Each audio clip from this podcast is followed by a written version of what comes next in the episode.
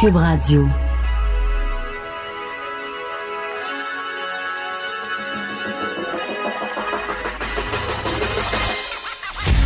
Jonathan Trudeau.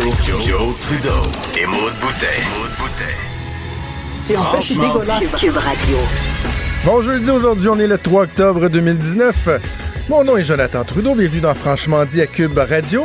Mon Boutet, comment vas-tu ce- en ce Salut. beau jeudi frisquet? Ça va bien. Et il y avait du, euh, du frima sur ma vide de char ce matin. Ah oui, Oui, j'ai- j'ai j'ai été avec la technique euh, mettre bien, bien gros du lave-glace. du wish wish, ouais. Ouais, mettre bien, bien gros du lave-glace. Il n'y en avait pas épais, mais c'est juste pour faire le CHI. hein, là. En juste tout pour cas. dire comme. Toi, tu prends une voiture pour aller travailler. Moi, je me déplace à pied. Un gars du planton il vient d'en ressentir. Quand je suis à Montréal, moi, je me déplace à pied. Fait que euh, j'ai marché de, de- de mon hôtel ici en, en face du parc Émilie Gamelin. Tu sais, c'est une trottinette. euh, J'ai marché jusqu'à. Non, je marche. Non, parce que la trottinette veut, veut pas. Il y a comme une batterie là-dedans. Puis ça, les batteries, ben, ça utilise du lithium. Puis quand on va Ah chercher le lithium, on fait mal à Gaïa. Puis qu'est-ce que tu fais avec une batterie quand la batterie est plus bonne? Tu la mets. Hein? Qu'est-ce que tu penses? Qu'est-ce que tu fais? Qu'est-ce que tu penses? hein? S'empile sur ça? les couches, sur tout. Fait que moi, j'ai marché jusqu'à TVA. je suis revenu ici en marchant. Puis, euh, sais-tu quoi? Je- je- là, je blague, là, mais je me suis dit tantôt, euh, je partageais cette réflexion-là avec euh, notre collègue Hugo Veilleux. C'est donc mais le fun de marcher pour aller travailler. Oui, c'est le fun. Ça m'aurait. Tu sais, j'ai- pas, une grosse nuit de sommeil avec le débat. Bon, je me suis levé de bonne heure, j'avais salut, bonjour et tout. Je- normalement, je serais comme un peu poqué, là, puis tu sais, OK, let's go. Parce que, dans un scénario comme celui-là, euh, normalement, je serais embarqué dans mon char, j'aurais fait un heure de trafic. T'arrives au bureau, t'es un petit peu bleu. J'ai marché, de, de, de, de l'hôtel jusqu'à TVA, de TVA jusqu'ici, puis c'est surtout une température comme celle-là, là, c'est un peu frais, mais tu marches, t'es bien, tu marches avec un bon pas. Mais arrête un peu à moins 15 avec le vent d'en face sur Sainte-Catherine.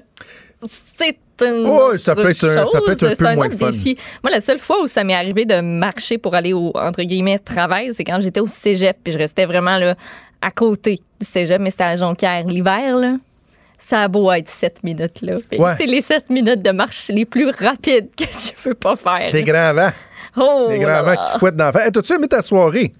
de, de, débat de, de ça? face à face euh, TVA. Ben oui, oui. Après la première heure, par exemple, je commençais un peu à cailler. Euh, mais mais j'ai toffé, j'ai toffé tout ça jusqu'à la fin. Tu t'es rendu jusqu'à la fin? Je me suis rendue jusqu'à la fin, bien installée avec mes- mon petit bol de céréales. T'es tellement, je, je vais te le dire comme je pense, t'es plate en ciboulot. Hey, elle nous Maud, Maud nous écrit hier dans notre groupe Messenger où on, on prépare le show. Elle nous écrit puis on sentait là, une espèce d'excitation. Puis elle a dit Hey, là, je viens de m'installer, là, je me verse un verre de vin puis j'écoute le débat. Là, matin, elle me dit finalement, j'étais avec un petit bol de Lucky Charm. J'ai abandonné le projet. J'étais comme un petit verre de vin avec, mettons, un biscuit célébration. Parce que, tu sais, le vin, tu peux accorder Wow. ça avec ce que tu veux, là. Ben oui. Avec n'importe quoi. Puis là, j'ai vu la boîte de Lucky Charms. Puis je me suis dit, Ah, ce serait bon, me semble. Parce que j'ai comme eu un buzz, là, il y a une couple de semaines, de m'acheter des Lucky Charms. Je me dis, tu sais, qui qui mange ça encore, Est-ce que des tu gardes les Lucky guimauves Charms? pour la fin? Non, non, non. Ben Ah, non. Faut ouais. que tu répartisses ça. Faut que tu répartisses ça égal, là. Le plaisir, faut dire, là, le plus longtemps possible. Et du début à la fin, il y a de la petite guimauve. Puis là, tu sais, le lait, il devient sucré, là, Non. à la fin? Non. en fait, Fait que c'est dégueulasse.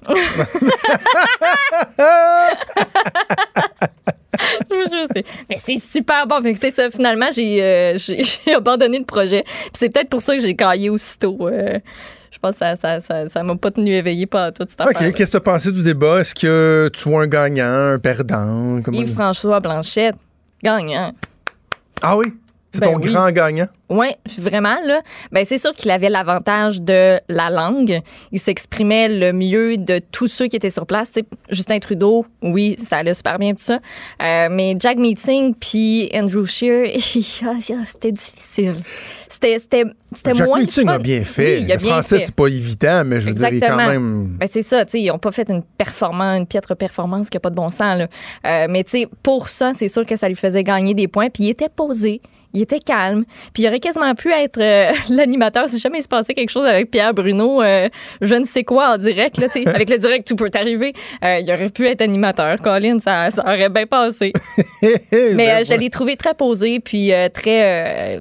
il y avait de bonnes réponses. Ça paraissait qu'il s'était préparé. Puis, tu sais, Andrew Scheer aussi, on l'a senti qu'il s'était préparé. Les lignes qu'il avait préparées, là. Ouais, il y en avait Quand il était sur le bord là. des poussées, là, tu Ouais. voyais la face, le puis là, il s'en allait dire quelque chose, puis c'était une des lignes qu'il avait préparées, puis là, il sortait ça, tu sais, la ligne sur l'avion. Il y avait, tu sais, il y a une coupe de. La Canoe. ligne, la ligne sur l'Inde. Les costumes, les canots. Costume et vos canots. Canoe. Mario Dumont a raconté à Benoît Dutrisac ce matin qu'il pensait qu'il avait dit kayak. Euh, canuc, excuse. Canuck, oui, oui. Il pensait qu'il disait, ouais, on ses manteaux canuc, tu sais. Il traîne ses manteaux canuc, tu sais. Lui, il jugeait parce qu'il et vos canots. canoe. Canouk. Il manquait une petite. Une petite Canoe. Canoe. Mais c'est vrai que ça ressemble, à- c'est parce que canoe, en, ang- un canot en anglais, c'est pas mal canoe. là. Euh, moi, moi, je te dirais ceci. Sur Yves-François Blanchet, il, assurément dans les deux meilleurs, là, dans les gagnants du débat d'hier. De là à dire qu'ils vont aller rafler 50 comtés, je suis pas certain, mais la montée, la progression du Bloc québécois ne s'est euh, assurément pas essoufflée hier connaissait bien ses dossiers, euh, tout en, en, en- en- en verve. Beaucoup de choses à dire. beaucoup de choses à dire. Il est resté fois, calme. C'était. Et c'est drôle parce qu'il y, a- il y a beaucoup de gens qui ont parlé de son ton professoral un peu. C'est revenu Ouais. beaucoup dans les analyses. Euh, Puis certains disent, bon, faut, ce qu'il faut faire attention, et François Blanchet, c'est de ne pas être hautain, de pas vraiment de vouloir donner des leçons. Il l'a fait un petit peu. Pas, il- je sais qu'il y en a qui, ça énerve beaucoup, mais de façon générale, pas tant que ça. Puis ce matin, je te raconte l'anecdote. Euh, quand je suis parti de l'hôtel pour la TVA, je suis venu porter mes bagages ici parce que je prends le train après le show. Je vais pas marcher avec mes bagages. Et là, je sors de, l'hôtel gouverneur en face du parc Émilie Gamelin. J'ai ma, valise de travail puis mon, mon gros soute à bagages. Là, puis là, je traverse la rue puis je regarde. Il y a- quelqu'un qui marche bien tranquillement. Là, tu un peu en regardant dans les airs. J'ai il ressemble donc bien à François Blanchet. C'était pas mal lui, hein? C'est lui! Ben oui, Mais venait pas avec son autobus, pas avec son attaché de presse, pas avec son chef de cabinet. Il marchait tout seul, les deux mains dans, les poches en sifflotant. Fait que là, je disais, hey, François, parce qu'on bon, on se connaît un, un peu dans, dans- dans le- le- le- le- son, ancien, son ancienne vie d'analyste. Fait que là, je dis, hey, ça a bien été ton affaire, tu sais. Il dit, ah ouais, je pense que oui. Puis là, je dis, ouais, le ton professoral. Puis il dit, il dit, c'est quoi ça, le ton professoral, là? Tu sais, puis je pense que ça le dérangeait un peu, mais en même temps, c'est parce qu'il c'est comme, il est comme ça. Oui, puis Tu sais, tu il, peux pas te désincarner non plus, là. puis il en parlait aussi avec euh, Benoît ce matin en entrevue. Il dit, tu sais, les gens attendaient juste ça que je hausse, ne serait-ce qu'un petit peu le ton, puis dire, le go n'y ressort. Ouais, c'est ça. Non, tu peux, tu peux pas, tu peux pas toujours faire l'unanimité, mais Voilà. bref, il a très, très bien fait ça. Mais moi, si j'avais à, à donner un gagnant, là, pas euh, by a mile, comme disent les Anglais, mais c'est Justin Trudeau. Parce que Oui, on, on. Mm. pensait qu'il se ferait rentrer dedans, qu'il aurait de la misère à défendre son bilan. Euh, son français, son français était bien hier Justin Trudeau. Oui, ça a bien Il y a eu le vraiment. tu vous là. Toi, toi, toi, euh, toi, euh, tu, toi, Andrew Andrew Scheer, Scheer, vous. Bon, mais euh, c'est arrivé deux fois à peu près. Il reste que son français était comme meilleur que ce qu'on voit d'habitude en conférence de presse. Absolument. Puis, tu sais, il était combatif. En fait, si- s'il y a des gens qui ont écouté le, le- le débat au complet, comme, comme toi tu l'as fait, Maud, comme je l'ai fait, prenez la dernière minute de Justin Trudeau, c'est-à-dire quand il avait le droit de faire des, des- des- des conclusions, il y avait chacun une minute. Dans cette minute-là, on a vu le Justin Trudeau que les gens sont plus capables de blairer. Très théâtral, parce que ça, il était scripté. Québécois, canadienne. Avec le Je veux regard. que vous nous donniez un autre mandat. Parce que ça, non, mais dans le débat, il l'avait. Puis, tu sais, il a pratiquement pas eu à défendre son bilan. C'est assez impressionnant, là. Oui. Andrew Scheer a plus eu à se défendre que Justin Ben Trudeau. Puis ça, c'est pas de la faute à Pierre. Bruno ou euh, à TVA. C'est la faute à Andrew Scheer qui était pas capable de, de le prendre en défaut. Comment se fait-il que la première fois qu'SNC Lavalin a été mentionné, c'est après 70 minutes de débat? Mm. Tu sais, en politique, Maud, tu essaies de définir ton adversaire. Tu sais, c'est- the name of the game, là, en politique partisane, tu veux le définir. L'exemple que des gens vont avoir en tête, Mario Dumont avec la girouette. J'étais dans les, dans les avec les libéraux dans ce temps-là. Ça a fait mal à, Mario. On l'a défini comme quelqu'un qui changeait tout le temps d'idées selon le goût du jour. Pauline Marois, personnage hautain, etc. C'est ça de définir ton adversaire.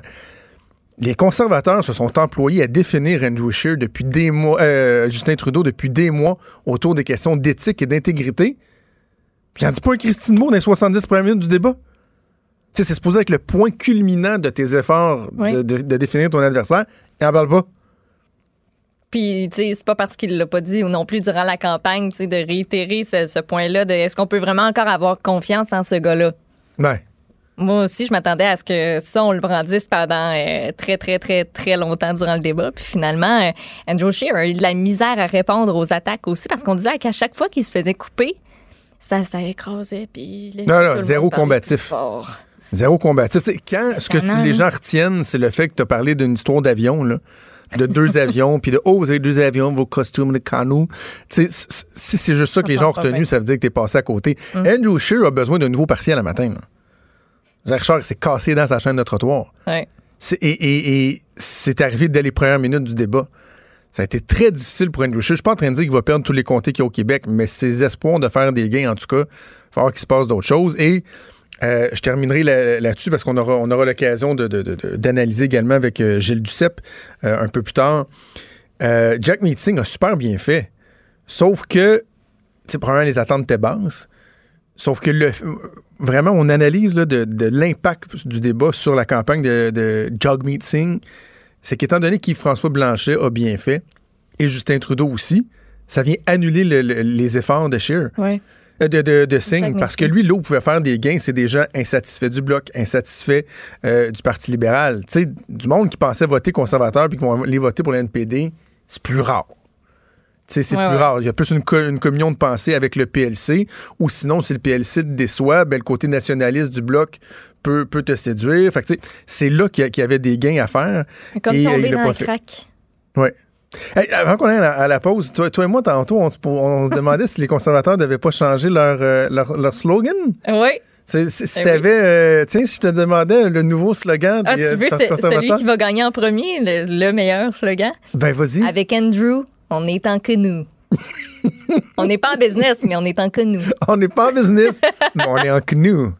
Moi, j'irais plutôt pour avec Andrew Shear, c'est Shear. On dit merci à Luc Fortin pour ce slogan. C'est Shear. non, attends, avec Andrew Shear, c'est Shear pas pire. OK? plus, ça rime. C'est sheer bon? pas pire. Ouais. Non? Ou c'est dégueulasse? C'est En fait, c'est dégueulasse. c'est dégueulasse. Des débats, des commentaires, des opinions. Ça, c'est franchement dit. Cube Radio. Tiens, on va analyser la performance des différents chefs avec des représentants de deux partis politiques. On va commencer avec le sénateur Pierre-Hugues Boisvenu, que je rejoins au bout du fil. Bonjour, sénateur. Bonjour, euh, M. Trudeau. Comment allez-vous? Ben, moi, je vais bien. Moi, je vais, je vais bien. Vous, en tant que partisan conservateur, êtes-vous euh, un peu déçu de la performance de, de votre chef? Parce que, mis à part euh, un analyste un peu bizarre dans la presse là, qui donne M. Scheer gagnant, euh, pas mal tout le monde dit s'entendre pour dire que ça a été difficile pour M. Scheer. Mais moi, je, suis- je suis plutôt d'avis qu'il n'y a pas eu ni gagnant ni perdant. Il y a des gens qui ont pu exprimer de façon plus claire leurs pensées parce que, d'abord, euh, dans la langue française, il y a des gens qui s'expriment mieux, d'autres moins bien. Mais je pense qu'il n'y a pas eu de... de- il n'y a personne qui s'est fait knock-outer hier soir. Euh, Euh, M. Scheer, il a peut-être un, un petit œil au beurre noir, par exemple. là. Mais, mais pour M. Scheer, puis re- revenons, là, parce que je vous écoutais en- au préalable Oui. sur, euh, sur ma- mon téléphone. Vous savez, lorsqu'on invite un sujet comme la- l'avortement qui a été discuté en pré-campagne, où le, le chef a eu l'occasion de donner son opinion, c'est un peu un catch-22 pour M. Euh, Scheer. Et puis je comprends sa position de dire je prends une position de chef de parti plutôt qu'énoncer mes, mes, mes opinions personnelles, parce qu'il énonce ses opinions personnelles. Ah, là, on va dire ah, ah, ah, il y a un agenda caché. Il émet son opinion comme chef de parti. Ah, ben là, il cache. C'est un peu un catch-22. Puis je com- moi, je comprends euh, la- l'attitude qu'il prend dans ce dossier-là, qui n'est pas un dossier facile pour, pour tout le monde, euh, parce que ça véhicule à la fois des valeurs morales, religieuses, sociétales, puis à la fois aussi des valeurs politiques. Ir- Iriez-vous jusqu'à dire, euh, M. Boisvenu, que c'était injuste, quoi, de commencer avec une question sur l'avortement euh, pour, pour, pour Andrew Scheer? Est-ce qu'il parce qu'on a vu ça un peu circuler sur les médias sociaux, des gens qui disaient, ah, tu sais, pourquoi lui avoir parlé d'avortement? Est-ce qu'il a été désavantagé par ça? Non, pas, pas injuste, mais moi, je, quand, le débat a commencé, j'étais certain que ce dossier-là avait été évacué et surtout qu'on ne passera pas entre 15 et 20 minutes là-dessus, alors que d'autres sujets qui m'apparaissaient beaucoup plus importants, euh, qu'on a carrément effleurés lorsque Andrew Scheer a abordé, vous le disiez tantôt, les questions d'éthique, ben, Trudeau a donné la même réponse qu'il donne à la Chambre des communes. Il a commencé à parler de création d'emplois, mais jamais, dans le fond, il a, assumé euh, qu'il y a eu une enquête, deux enquêtes du conseiller d'éthique sur son sujet. Il a carrément esquivé ça. Oui, c'est très habile de le faire, mais il reste quand même que Trudeau a eu la même attitude qu'il a à la Chambre des communes depuis des années. Mais, mais, faisons, faisons un parallèle avec l'attitude de Justin Trudeau, puis je vais utiliser l'exemple de la loi 21. Mhm. Euh, bon, il a tergiversé pendant un temps, euh, M. Trudeau, mais il reste que hier, là, pour les Québécois, il a été clair. Il a dit la loi 21, moi, je l'aime pas, je respecte ce que le Québec, le Québec fait, puis vous savez quoi? Euh, non, je la fermerai pas la porte parce que c'est trop important, puis ça se peut qu'éventuellement on conteste. Si j'avais résumé, c'est ça.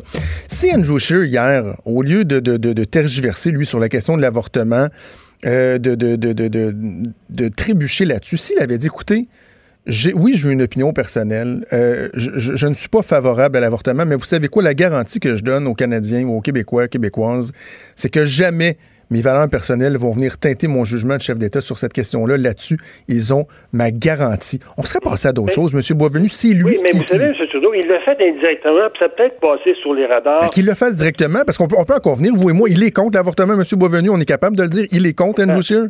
Mais je vais, je vais m'exprimer, là. on n'est pas en débat à TVA, nous, vous et moi, ce matin. Non, on discute. Ce que je vous dis, c'est que M. Monsieur, euh, monsieur Scheer l'a fait indirectement lorsqu'il dit, écoutez, moi, je suis catholique. Bon, moi, je comprenais quand les lignes, ces valeurs de, père de famille de cinq enfants, euh, moi, j'ai compris tout de suite que l'avortement, c'est pas dans ces, dans ces cartons comme valeur morale.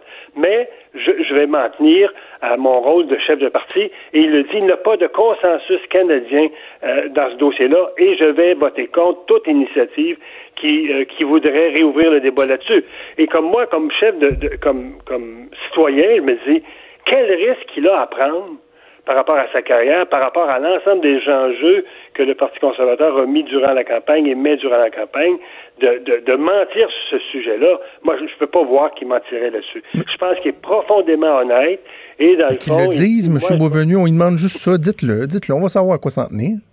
Mais c'est comme je vous ai dit. J'ai dit, moi, je pense qu'il le dit indirectement. Catholique, moi, je, suis catholique, je suis très, très, très, très, très, très, très, très beau choix. Oui, mais je, je, je, reprends ce que je disais au départ. C'est un peu comme. Puis c'est pas moi qui prépare sa campagne. Hein. Je, je, donne mon opinion. Je pense qu'il est un peu dans un casse et tout. Il dirait écoutez, mes opinions, je suis contre l'avortement. Trudeau, d'ailleurs, s'est déjà prononcé contre et personne n'est revenu là-dessus. Bon, mais je me dis, est-ce que c'est, ça serait la meilleure des situations? Mais ça, je laisse ça à son équipe de, de de décider quelle est la meilleure technique ou la meilleure, façon d'aborder le sujet. Bon, sinon, euh, à, quel niveau vous avez trouvé qu'il a bien performé ou qu'il s'est démarqué? Parce que, bon, on parle de l'histoire des deux avions. Ouais. Euh, ben, au-delà de ça... Euh, d'abord, un, c'est un type... Parce que les gens parlent qu'il a pas un charismatique, fougueux, etc. Je pense que c'est pas dans sa personnalité, d'abord. Sa personnalité, parce que je le connais un peu, c'est une personne très calme, très polie. Et hier, je sentais qu'il parlait aux citoyens. Toujours, il regardait la caméra, il ne l'a jamais fui. Il, tentait le moins possible d'interrompre les gens à qui il parlait, alors que pour Justin Trudeau, c'était toujours d'embarquer dessus. Donc, pour moi, ça, je voyais le, le, le, le, M. Scheer que je connais.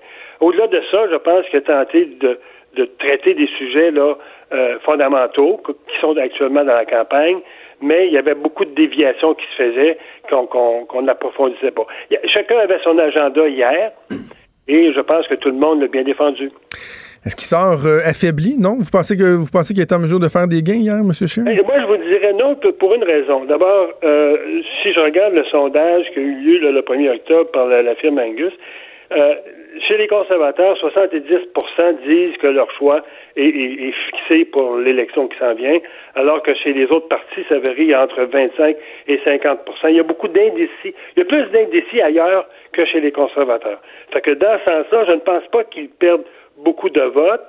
Est-ce qu'il va en gagner chez les libéraux ou chez les, les, les, le NPD?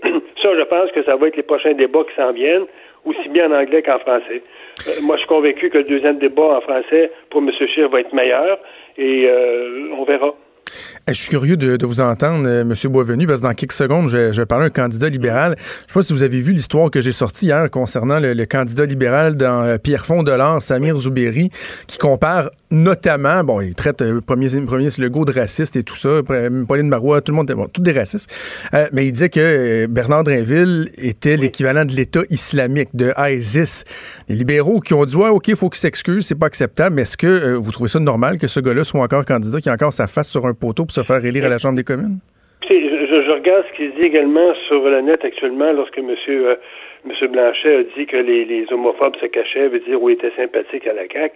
Je me dis, il y a, des prises de position qui se prennent dans les partis qui semblent être un peu plus teflon que si ce serait un conservateur qui le, prendrait. On, on, a une tolérance très, très mince par rapport à des prises de position conservatrices, alors quand c'est ailleurs, on est un peu plus tolérant. Est-ce que c'est la façon que les médias abordent le sujet? Écoutez, je porte pas de jugement, mais il reste quand même que ce sont des propos, à mon avis, inacceptables en, en, 2020, alors que euh, les opinions sur tous ces sujets-là, sur l'avortement, sur l'homophobie, surtout, ça, ça, a évolué au cours des dix dernières années où euh, ces sujets-là, maintenant, ne sont plus tabous, ils font partie de notre société, et il faut apprendre à vivre avec. Si on n'est pas capable d'apprendre à vivre, avec, je pense que la dernière place où il faut se retrouver, c'est en politique. Pierre-Hugues Boisvenu, sénateur conservateur, merci, nous avons parlé ce matin. C'est un plaisir de vous parler. À la prochaine. Merci. Immédiatement, on rejoint Antoine Bugeaud. Qui est-il? C'est le candidat du Parti libéral du Canada dans le comté de Beauport-Limoilou, dans la région de Québec. bonjour, Monsieur Bugeaud. Bonjour. Gros matin, beaucoup d'entrevues, j'imagine? Euh, vous êtes ma première et puis je suis très content de vous parler, M. Trudeau. Ah oui, OK. Ben, ça semblait très difficile d'obtenir euh, quelqu'un. Ça fait 24 heures qu'on attendait pour une réponse 10 minutes avant d'entrer en onde. Mais écoutez, je suis content de vous parler. Euh, ben, moi aussi. Satisfait de la performance de votre chef hier, j'imagine? Oui, tout à fait, tout à fait. Je pense qu'on a eu hier, on a eu un bon débat. Vous savez, les débats euh, comme comme gig la politique, c'est un peu le, ça fait partie de la culture électorale au Québec. Puis ben hier, ça a été le véritable déclenchement des élections en ce qui me concerne. Et puis oui, je pense que M. Trudeau a fait la démonstration qu'il avait l'étoffe d'un premier ministre. Il a réussi à, démontrer euh, sa confiance envers les Canadiens, sa sensibilité envers les différents enjeux et vraisemblablement euh, une ferme et une bonne combativité. Non, je très fier de lui. Il reste que ses adversaires ont eu un petit peu de misère à l'attaquer sur ce qu'on pourrait qualifié d'angle mort ou de point faible de Justin Trudeau. Tu sais, quand je pense aux questions d'éthique, quand même eu euh, deux rapports euh, du commissaire à l'intégrité à l'éthique qui ont blâmé euh, votre chef sévèrement. Tu sais, dans le cas de SNC-Lavalin, ils l'ont reconnu, dans le fond, coupable d'avoir enfreint les lois en ce qui touche l'indépendance de notre système judiciaire, ce qui est quand même pas rien. bon, la dette, l'environnement. Tu sais, ses adversaires ont, ont pas été très efficaces non plus. Il y a eu un peu la partie facile, non? Ben, écoutez, c'est votre analyse au sujet des adversaires. Moi, je vous cacherai pas, euh, comme candidat libéral, je regardais surtout mon chef et j'écoutais surtout mon chef à voir comment il performait. Et puis encore une fois, je trouve qu'il a livré une solide performance. Est-ce que est-ce que ses adversaires ont été à la hauteur? Ben ça, c'est à vous de juger. C'est votre analyse. Euh, moi, j'étais content de voir mon chef combatif. J'étais content de voir M. Trudeau parler aux Canadiens, parler aux Québécois, aux Québécois. J'étais content aussi de le voir mettre de l'avant notre plateforme électorale, de, de, de, faire, de prendre ses engagements et, de regarder vers l'avant, de regarder un gouvernement hmm. libéral élu le 22 octobre prochain pour les Québécois et les Canadiens. L'histoire des deux avions, les conservateurs vont beaucoup marteler le fait que c'est un peu hypocrite de faire la leçon sur l'environnement et tout, alors que vous êtes le seul parti politique qui utilise deux avions, puis un des deux modèles qui est à peu près dans ce qui se fait plus polluant euh, comme, appareil. Euh, est-ce que est-ce que n'y a pas un, paradoxe là-dedans? Est-ce que c'est pas un peu malaisant? Ben, on a acheté des crédits de carbone pour pallier pour pallier à ça. C'est ça le marché du carbone. Euh, dans un, c'est ce qu'on veut mettre de l'avant. Ça existe déjà au Québec. Donc, dans la vie, si tu pollues, tu payes. C'est exactement ce qu'on fait. C'est exactement ce qu'on fait. C'est vrai qu'il y a deux avions. Je, je l'ai appris comme vous hier. Euh, mais, mais, on a acheté des crédits de carbone pour parler à ça. Maintenant, les conservateurs disent que c'est hypocrite parce que les autres, des crédits de carbone puis une taxe sur le carbone, ils croient pas à ça. Ils pensent que ça sert à rien puis ils pensent que ça mène à rien. Nous, on n'est pas de cet avis-là. La preuve, c'est qu'on en a acheté justement pour rendre, euh, pour, pour, pour pallier à l'utilisation des deux avions. Il y a un point qui m'a surpris dans, dans, ce que M. Trudeau a affirmé euh, à, un moment dans le débat. Il a été questionné ensuite dans, dans l'après-débat là-dessus sur la décriminalisation, oui, de toutes les drogues. Euh, a semblé ouvrir la porte, dire pas tout de suite, mais qu'il était favorable à ça. Vous, êtes-vous favorable à ça? Euh, moi, aujourd'hui, je peux vous dire que ça fait pas partie des conversations que j'ai ni avec mes électeurs, ni avec mes ni avec mon équipe ici dans Beauport-Limoilou, ni même avec ma formation seriez-vous favorable? Pas, pas à ce stade-ci. Non, je pense pas qu'on est rendu là. Écoute, on, on vient, on vient de légaliser le cannabis. Ça va faire un an à l'automne. Il reste encore beaucoup de travail à faire. Il y a beaucoup d'éducation à faire. Les provinces sont en train de se mettre en place. On veut sortir le crime organisé de tout ça. C'était d'ailleurs l'objectif. Donc, faut laisser le temps euh, à la légalisation du cannabis de, de prendre sa place, puis de- à la population de s'adapter. Maintenant, est-ce que dans, je vous vois venir avec votre prochaine question, est-ce que dans un deuxième Ben temps, oui, c'est dans la suite des choses, oui.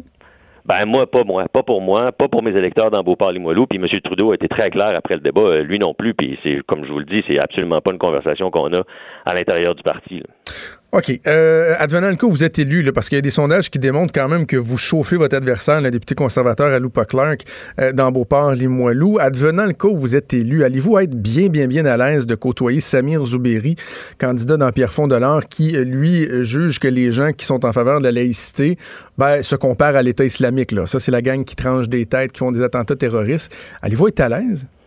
Ben, écoutez, euh, monsieur s'est excusé. C'est- C'était d'abord, c'était la chose à faire. euh, J'en suis convaincu. Moi, je regarde en avant. Pour le moment, euh, je me concentre sur mes électeurs dans Beauport-Limoilou. Euh, Je suis content que vous portiez de l'avant la possibilité que je devienne le député le 22 octobre. C'est exactement là-dessus que je travaille. Maintenant, euh, c'est ma seule prérogative en ce moment. Mais, est-ce que les excuses, est-ce que excuses peuvent tout effacer? Tu sais, je, je disais, M. Bijou, à la blague à, à Maude, ma co-animatrice, tu sais, si, j'avais le malheur d'être infidèle à ma femme, puis que pour seule euh, explication, je lui dirais, je m'excuse, est-ce qu'on passe à autre chose? Je suis pas certain qu'on passerait à d'autres choses. là, tu sais. le le, le Ouais. gars a tenu des propos qui sont carrément odieux. Odieux. Et il, a encore sa face sur, sur une pancarte. Il va potentiellement être votre, camp- votre, votre collègue de travail. Vous avez peut-être assis à côté de lui. Là. Lui, il pense que les gens qui font la promotion de la laïcité sont des racistes. Êtes-vous d'accord? Est-ce que c'est raciste de faire la promotion de la laïcité? Non, je ne croirais pas que ce soit raciste de faire la promotion de la, laïci- de la laïcité, pardon, et, et, et de donner des excuses, c'est à tout le moins la première chose à faire. C'est ce qu'il a fait. Maintenant, moi, je regarde en avant. C'était la chose à faire. C'est ce qu'il a fait. Moi, je regarde en avant. Et puis, mon correct. objectif, c'est de me faire le élire le garder, 22 octobre. Après ça, on peut le garder. Pardon? Après ça, on peut le garder. C'est excusé, puis c'est- correct. Ben, ce sera aux gens de juger, mais le, le premier geste, c'est de s'excuser, puis de de- de- de- d'offrir ses excuses, et puis euh, c'est ce qu'il a fait. C'était la chose à faire. Maintenant, moi, dans Beauport-Limoilou, euh, je me concentre sur me faire élire. J'ai mes électeurs à qui parler, puis ce sera aux gens de juger. Antoine Bugeaud, candidat du Parti libéral du Canada dans le comté de Beauport-Limoilou. Merci de nous avoir parlé. Ben, ça m'a fait plaisir. Merci pour l'invitation. Merci, bonne journée, bonne chance pour euh, le reste de la campagne. Juste dire, Maude, que euh, il est bien gentil, M. Bugeaud, là. Oui, J'ai rien contre lui, là. Il s'exprime bien. C'est la première fois que je lui parlais. Il s'exprime bien, a bien, a bien appris, a bien manché les lignes du, du parti, c'est correct. Euh, mais c'est assez particulier dans la façon de faire. Là. On a fait notre première demande d'entrevue pour parler à Pablo Rodriguez ou à Mélanie Joly, euh, François-Philippe Champagne, les figures qu'on était habitués d'entendre. Qui... On a fait notre première demande à 9 h hier matin ou à midi, en tout cas, bref, en avant-midi, le fin d'avant-midi.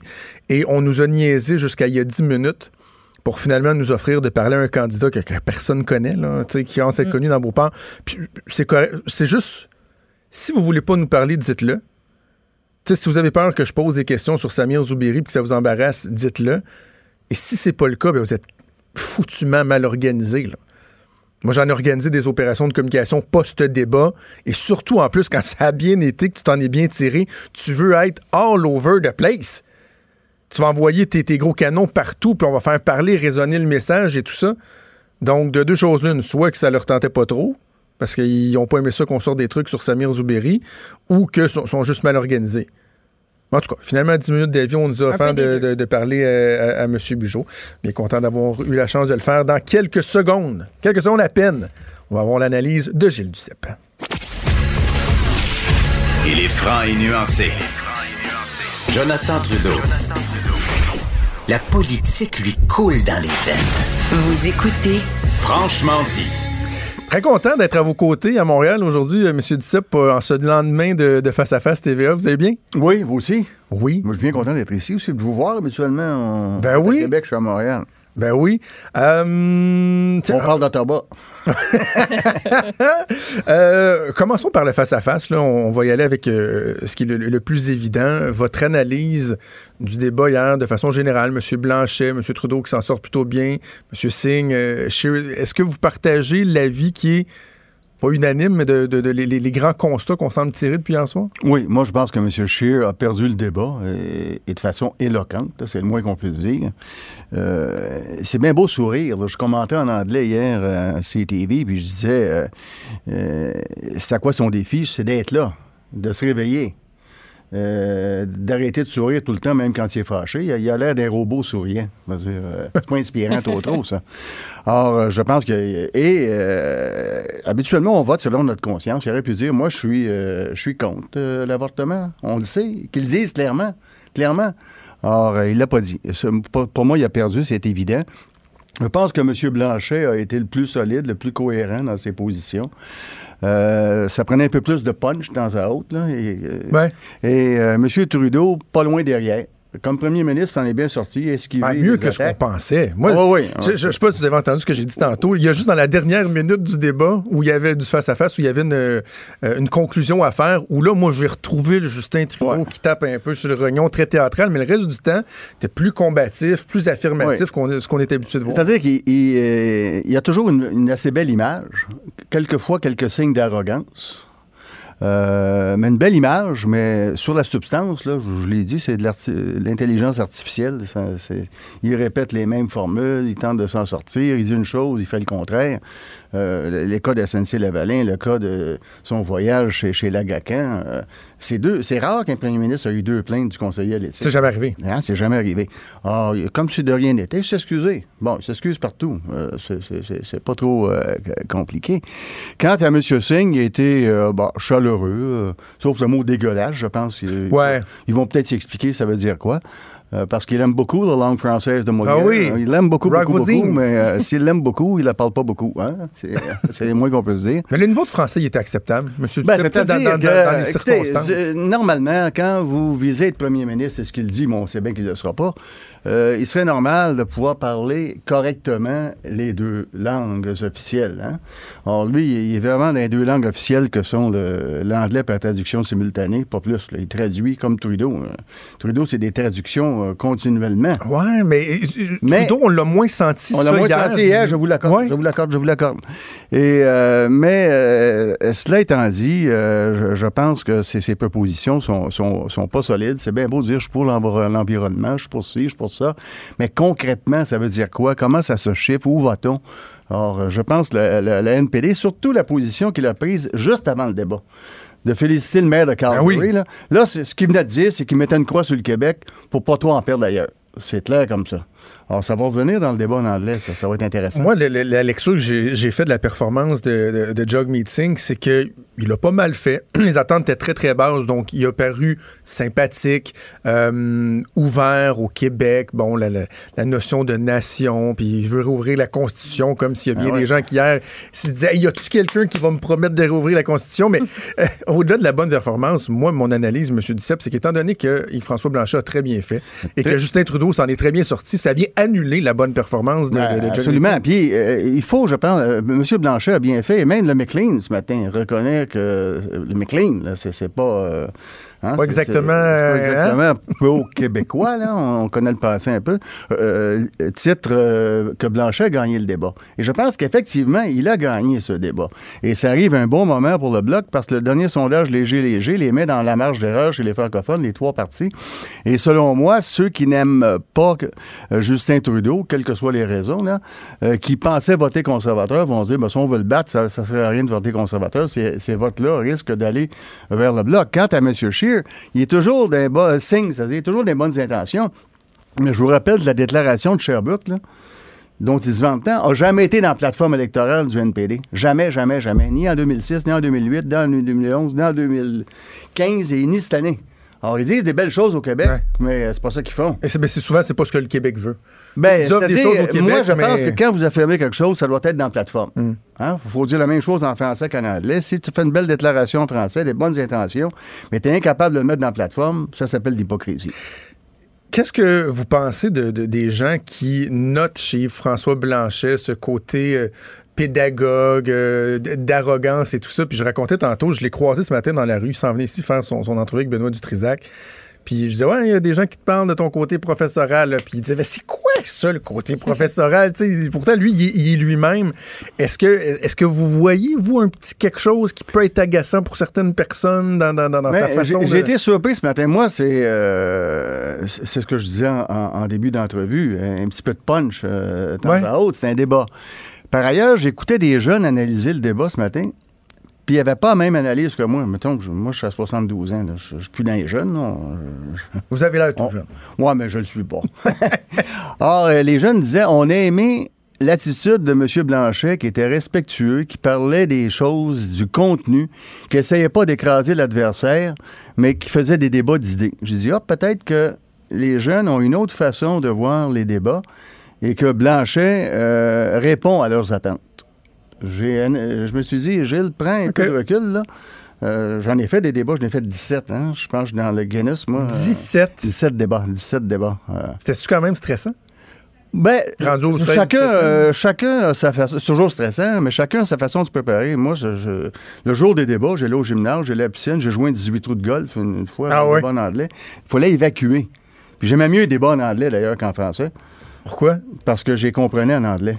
Ah oui, ben oui, vous me En ça. français, là, euh, des fois, tu Parce que des fois, c'est ça, des fois, on sait pas trop euh, tu ce vois, qu'ils vont la- dire, puis ça- ça- ça- tu des- vois l'horloge rouler, là, puis faut que tu répondes, puis tu, tu comprends pas. Ben oui, mais des fois, ça fait que sans faire dans leur français, ça, ça peut donner ça, M. Duceppe. Ah. Euh, c'est une leçon Ben, d'histoire, là, mon amour. Mon ami, on, on s'en va vers l'avant. Non, Excusez-moi, j'ai- des chicanes avec ma, ma femme mais- sur mais- ça. mais c'est ça, mais- On a besoin de s'engager de façon positive dans le monde, absolument.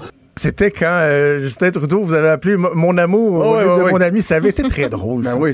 Mais euh, je, je pense surtout que le- ça prend un momentum d'un débat. hein. Et en, français, souvent, ceux qui, qui possèdent mal cette langue, c'est le cas de la majorité des, des- autres chefs, euh, le débat tombe à plat. Alors qu'en anglais, ça roule rapidement. Le momentum est là. Le débat, c'est comme une partie de football. Hein? Euh, nouvelle de dernière heure, M. Duceppe. Euh, c'est TVA Nouvelle qui vient de sortir ça. Le chef du Parti conservateur, Andrew Scheer, a déclaré devant les médias jeudi matin à Fredericton, au lendemain du face-à-face, qu'il était, perso- et j'ouvre les guillemets, personnellement pro-vie.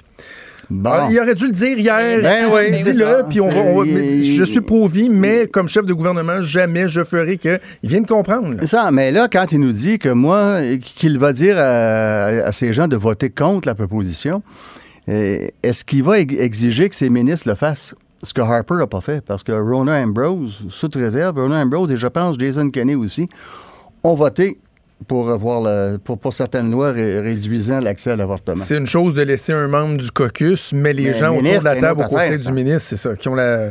OK, je veux vous entendre sur Samir euh, Zoubiri. Bon, euh, on a senti le malaise chez Antoine Bugeaud, là, le, le candidat libéral, euh, il y a quelques minutes. Euh, vous avez réagi comment quand vous avez vu les, les trucs que j'ai rapportés, ces comparaisons complètement odieuses qui a fait que Bernard Drinville et l'État islamique? Ben moi, j'ai déjà eu, et, c'est la minorité, hein, parce qu'au Canada anglais, j'ai des bons, euh, de bonnes relations. Euh, je dirais 90% des gens ne sont pas d'accord avec moi, mais ont de bonnes réactions. Il y avait toujours un 10% qui me faisait des commentaires semblables. Mais c'était pas des candidats. Lui, Hey. il est candidat, là.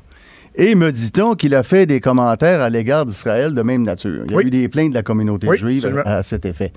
Alors, il y a lui, puis il y a un autre, M. Morales, à Drummondville, qui a des liens particuliers avec certaines personnes Ouais. euh, qui organisé. seraient, je, je prends le conditionnel, liées au crime organisé. Je, je trouve que c'est inacceptable, ça. Pour un parti, Euh, M. Trudeau peut bien s'excuser. Peut bien il, va, ce qu'il va demander à ses députés de se costumer comme lui, je le sais pas. Mais euh, ça n'a pas de bon sens, c'est pas sérieux. ça. Mais on peut pas garder. Moi, je, ce Mais que là, je il est trop pensais, tard pour le changer. Ben, c'est ça. Mais si j'avais sorti ça. M. Duceppe, avant la date limite, là, malheureusement, je l'avais pas l'information. Il il l'aurait fait sauter. Mais il y a un exemple dans l'histoire, c'est Pierre Bourgault en 66. Euh, il voyait le, l'aérienne monter et était en train de battre Paul Gérin-Lajoie dans Vaudreuil-Soulanges. Et Bourgault est sorti, a demandé à son candidat de dire qu'il fallait voter pour euh, Paul Gérin-Lajoie parce que c'était un homme de valeur qui avait euh, révolutionné l'éducation au Québec. Ça, c'est assez rare. C'est la seule fois que j'ai vu ça. Disant, votez pas pour mon candidat. Même le candidat dit, moi, je vais voter pour ça. Paul Gérin-Lajoie. Il est là, j'ai pas le choix de. Il y Il a pas le choix, se trop tard. Alors, je pense que M. Trudeau ne peut pas accepter que quelqu'un des peu pro comme ça. Euh, c'est inacceptable. Ou si l'autre s'est prouvé à Drummondville, c'est aussi inacceptable. Il faut se tenir debout. C'est, pas un panier à excuses, une élection. Avant qu'on se quitte, euh, parlez-moi donc des Acadiens. Oui. Vous avez une, une chronique sur, euh, sur le peuple acadien? On, Ben, c'est-à-dire, je regarde, euh, moi, j'ai toujours eu de bonnes relations avec euh, les Acadiens puis les francophones du Canada, Mhm. les franco-canadiens. D'ailleurs, la Fédération des Acadiens et franco-canadiens reconnaissait que c'était le Bloc, à quelques occasions, ils ont reconnu ça, qui défendait le mieux leur dossier en, en Chambre. Alors, c'était pas pour gagner des Hey. votes, on n'a pas de candidat. Mais par respect. Et, et ce que je dis fondamentalement, c'est qu'il y a un taux d'assimilation fulgurant à travers le Canada, même au Nouveau-Brunswick, c'est 11,7 de mémoire. c'est- majeur. Or, euh, et quand certains disent, ben, si le Québec n'est plus là, ils vont perdre tous leurs droits.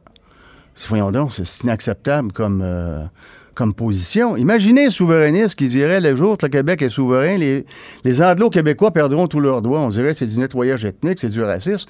Euh, à l'inverse, c'est la même chose de l'autre côté. Les Acadiens, les Franco-Canadiens ont des droits, pas parce que le Québec est là, mais parce qu'ils sont là. Parce qu'ils ont construit l'Ontario, parce qu'ils ont construit l'Acadie, comme les Anglo-Québécois ont construit le Québec. Et le Conseil de l'Europe a reconnu en 97, le 10 avril, je me souviens de la date, parce que c'est le Bloc qui avait fait des efforts auprès du Conseil de l'Europe, que la minorité anglo-québécoise était un exemple de traitement pour- envers les minorités linguistiques à travers le monde. Et c'est pour ça que l'évêque avait proposé la réciprocité, puis ça a été refusé par toutes les autres provinces. Mais en même temps, M. Duceppe, vous me dites que les Acadiens ont reconnu à plus d'une reprise que c'était le Bloc Oui. qui défendait le mieux leurs intérêts. Donc, si le Québec n'est plus dans la fédération, est-ce que la question ne se pose pas? Qui va défendre efficacement leurs intérêts? Oui, mais euh, à ce moment-là, là, je pense que comme démocrates, les Canadiens devraient dire on va accorder les mêmes droits euh, aux Franco-Canadiens et aux Acadiens que les Anglo-Québécois ont au Québec. Ça serait, c'est ça, respecter ces minorités? Ben, C'est ça, fondamentalement ça. On doit le faire pour les Autochtones euh, et- et- et- également. Sinon, c'est un manque de respect total. On a bien beau dire, se vanter, euh, que c'est un pays bilingue avec des minorités, mais ils sont en train d'être assimilés, là, parce qu'il n'y a rien qui est fait. Il n'y a strictement rien qui est fait. Ça n'a pas de sens. hmm, faut qu'il faut que quelqu'un défende euh, leurs Ben, je veux dire, il faut, il faut que. Parce qu'ils sont là, pas parce que le Québec est là, c'est pour eux, pour ces minorités qui existent, qui, qui ont construit le, le Canada. Quelqu'un doit, doit pouvoir parler pour eux, doit pouvoir euh, porter euh, leur voix. Euh, je termine, euh, bouclons la boucle avec le face-à-face. Est-ce que les choses ont changé aujourd'hui? Là? Parce que là, il y a un débat, il y a deux débats qui, Oui. qui restent, Euh, en français et en anglais. Est-ce que les choses ont changé? Mais moi, je pense que euh, avec le débat, euh, le bon débat qu'il a eu, euh, M. Blanchet fait en sorte que le bloc va, va, va, va souvent euh, augmenter auprès des francophones à travers le Québec. Maintenant, reste, ça tombe bien. Il faut préparer la semaine prochaine, qui va être majeure. Le débat en anglais, va- est-ce qu'ils vont dire la même chose en anglais qu'en français? Ça, c'est toujours Ben oui. intéressant. Ça, c'est... euh, et, et quand on nous dit, euh, exemple, je lisais certains commentaires, le, euh, Blanchet ne parle pas de souveraineté, mais il, il parle plus de souveraineté que les autres parlent de fédéralisme. Ben, où, Boah. où a-t-on vu? Où a-t-on vu? beaucoup hier. Là. Non, mais où a-t-on vu les autres intervenir? Ben, il, a, il- il a mis ça sur le plancher quelquefois, il a dit c'est des vieilles chicanes. Ben, Jack Meeting, lui, il veut qu'on la Constitution. quand- oui, la Constitution. dans il n'est même pas capable et- de mettre la, la déclaration de Sherbrooke dans sa propre plateforme. Franchement, là. Alors, euh, quand euh, euh, eux autres débattent sur des, des questions qui n'ont pas la même opinion, c'est un sain débat. Quand Blanchet débat sur des questions, c'est des vieilles chicanes. Ouais, je trouvais que c'est un peu vieux comme argument. c'est- un ça, peu ça vieux. tient pas la route. C'est un peu vieux. Avant, avant de vous laisser, je veux des nouvelles d'Alexis. Comment ça se passe, votre fils, Ah, campagne? ça va bien. Il travaille très, très, très fort. Euh, des sondages dans son coin? A- Ben, c'est les sondages qui, qui sont à travers le Québec chez les francophones. là. Je pense que ça se corse. Le candidat euh, libéral, le député, euh, l'avait attaqué en disant que c'était quelqu'un qui n'était pas de la région, c'était un parachuté. Oui. Alors, il s'est excusé et Alexis l'a reconnu. Il a appelé Alexis personnellement. Alexis il a fait ça de façon euh, honorable. Il s'est excusé officiellement parce qu'il vit là, il travaille là. Puis il est retourné où il avait étudié. Puis euh, il y a des raisons familiales qui l'amenaient à retourner là parce que ses beaux-parents ont besoin d'aide. Or, il était très courageux euh, de faire ça parce que pendant un an, il a fait Montréal-Alma les semaines. pour- Ah oui, vous m'aviez dit ça. C'était de l'ouvrage. là. Fait que ça se passe bien, il aime ça? Ça se passe bien, il aime ça. Allez-vous aller Euh, cogner à quelques portes au Saguenay? il se peut que j'y aille euh, une journée, mais moi, je, vous voyez, je fais des commentaires ici, je le Ah fais ouais. après, je le fais à CTV, puis je le fais à RDI. Donc, ça occupe un peu. Euh, ma conjointe, Yolande, euh, va, déjà passer une semaine, va okay. en passer un autre. Euh, il se peut, je vais tenter de monter, pas ce fin de semaine-ci, mais l'autre fin de semaine. Mais euh, moi, tout dépend de l'organisation du bloc. C'est à eux de décider de ma présence. Ben oui, je pense qu'ils devraient peut-être vous. Pour moi c'est eux qui dirigent. J'avais un petit conseil à leur donner, Gilles c'est un grand plaisir d'échanger avec vous chaque semaine. Moi également. À la semaine prochaine. Au revoir.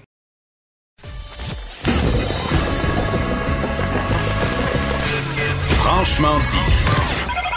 Appelez ou textez au 187 Cube Radio. 1877 827 2346. Il y a cette histoire qui fait beaucoup, beaucoup jaser. C'est euh, euh, l'histoire qui concerne le journaliste, euh, ben, l'ex-journaliste de l'Express de Drummondville, Frédéric Marcoux. Hein. C'est lui qui avait évoqué, ra- rapporté les liens particuliers entre le candidat libéral dans la région là-bas de Drummondville, William Morales, et un ex-trafiquant de drogue colombien, sa conjointe également. Des gens qui ont été reconnus coupables, qui ont purgé des peines et tout ça. Et là, on apprenait donc hier qu'il n'était plus à l'emploi ça soulève beaucoup, beaucoup de questions, entre autres sur euh, l'indépendance journalistique. On va en parler avec lui, avec Frédéric Marcoux, donc ancien journaliste de l'Express de Drummondville, qui est au bout du fil. Bonjour, Monsieur Marcoux. Bonjour. Euh, je- je- est-ce qu'on peut refaire un peu la genèse de ce qui s'est passé dans, dans- dans les dernières semaines? Bon, il y a Isabelle Haché dans la presse qui, qui revient là-dessus sur les différentes étapes. On sait, vous avez sorti cet article-là, bon, photo à l'appui, les, les fréquentations questionnables de, de M. Morales. Et là, on vous a entendu un peu dans les médias et tout. Par la suite, qu'est-ce qui s'est passé? Vous, vous avez continué à fouiller cette histoire-là? Ah bon, j'ai sorti euh, l'histoire à, l'origine euh, le 17, euh, dans, dans la, la- dans la soirée du 17 au 18 septembre. Après ça, j'ai fait de- des suivis, euh, un suivi journalistique à chaque jour sur le dossier. Mais le, le clan Morales a pris une semaine avant de, de répondre, de vouloir me rencontrer. Le 24, le mardi le 24 septembre, on m'a rencontré dans un parc. Ce qui s'est produit, c'est quand même très particulier. OK? J'ai été euh, j'ai été filmé euh, durant l'entrevue, mais c'était pas euh, une façon de me filmer comme un, un plan large. là. Le proche de M. Morales m'a filmé comme pour voir mon visage. Et après ça, je me suis senti épié jusqu'à mon véhicule pendant que j'osais au téléphone avec euh, un autre individu. J'ai trouvé ça particulier. À mon arrivée au bureau, je fais, ma, je mention de, tout ce que je viens de vivre. Et euh, quand ma, rédactrice en chef est sortie du bureau, elle, euh, elle m'a dit qu'elle avait vu euh, un homme en, en apparence latino-américaine qui rôdait autour de mon véhicule. Donc, à partir de ce moment-là, la panique s'est s'est emparée de la salle. Euh, ben, autour de moi, je sais que le- le- les gens étaient beaucoup plus stressés que moi, je l'étais stressé. Et euh, n'empêche que ma rédactrice, en- mon ex-rédactrice en chef a appelé les policiers pour que je sois escorté à ma sortie du bureau. Hey! J'avais, j'avais pas pu finir mon texte dans ces circonstances-là. Je me suis dit, bon, tu sais, je, je vais- je vais partir, puis je vais le finir demain. Sauf que en, en soirée, je jase avec ma, téléphone, boss au téléphone. Elle était vraiment inquiète. Euh, elle avait peur là, pour ma sécurité, puis elle était là. On, on va arrêter ça. Moi, je me, re- je me retire, puis les menaces, je où que ça peut aller. Euh, J'aime mieux qu'on se retire, qu'on prenne pas de chance. Dans ton texte de demain que j'étais supposé faire sur, euh, sur Morales, tu, euh, ne mentionneras pas les noms des deux, euh, des deux individus liés au crime organisé qui étaient avec lui dans ton rappel des faits. On va aller bien soft. Moi, je, je savais mon, euh, mon entrevue, je savais qu'il il, il a esquivé, il a esquivé un peu les réponses. C'est, des réponses oui, oui ou non, des réponses fermées, puis euh, c'était des, des longues réponses.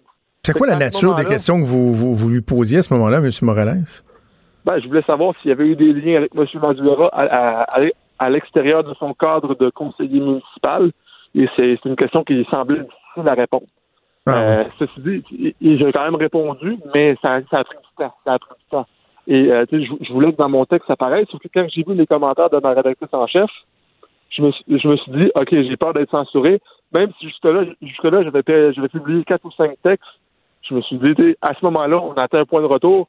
De non-retour, il y a la peur qui s'empare du jugement de, certaines personnes. Moi, je, voulais faire en sorte que l'information sorte parce que c'est quand même d'intérêt public.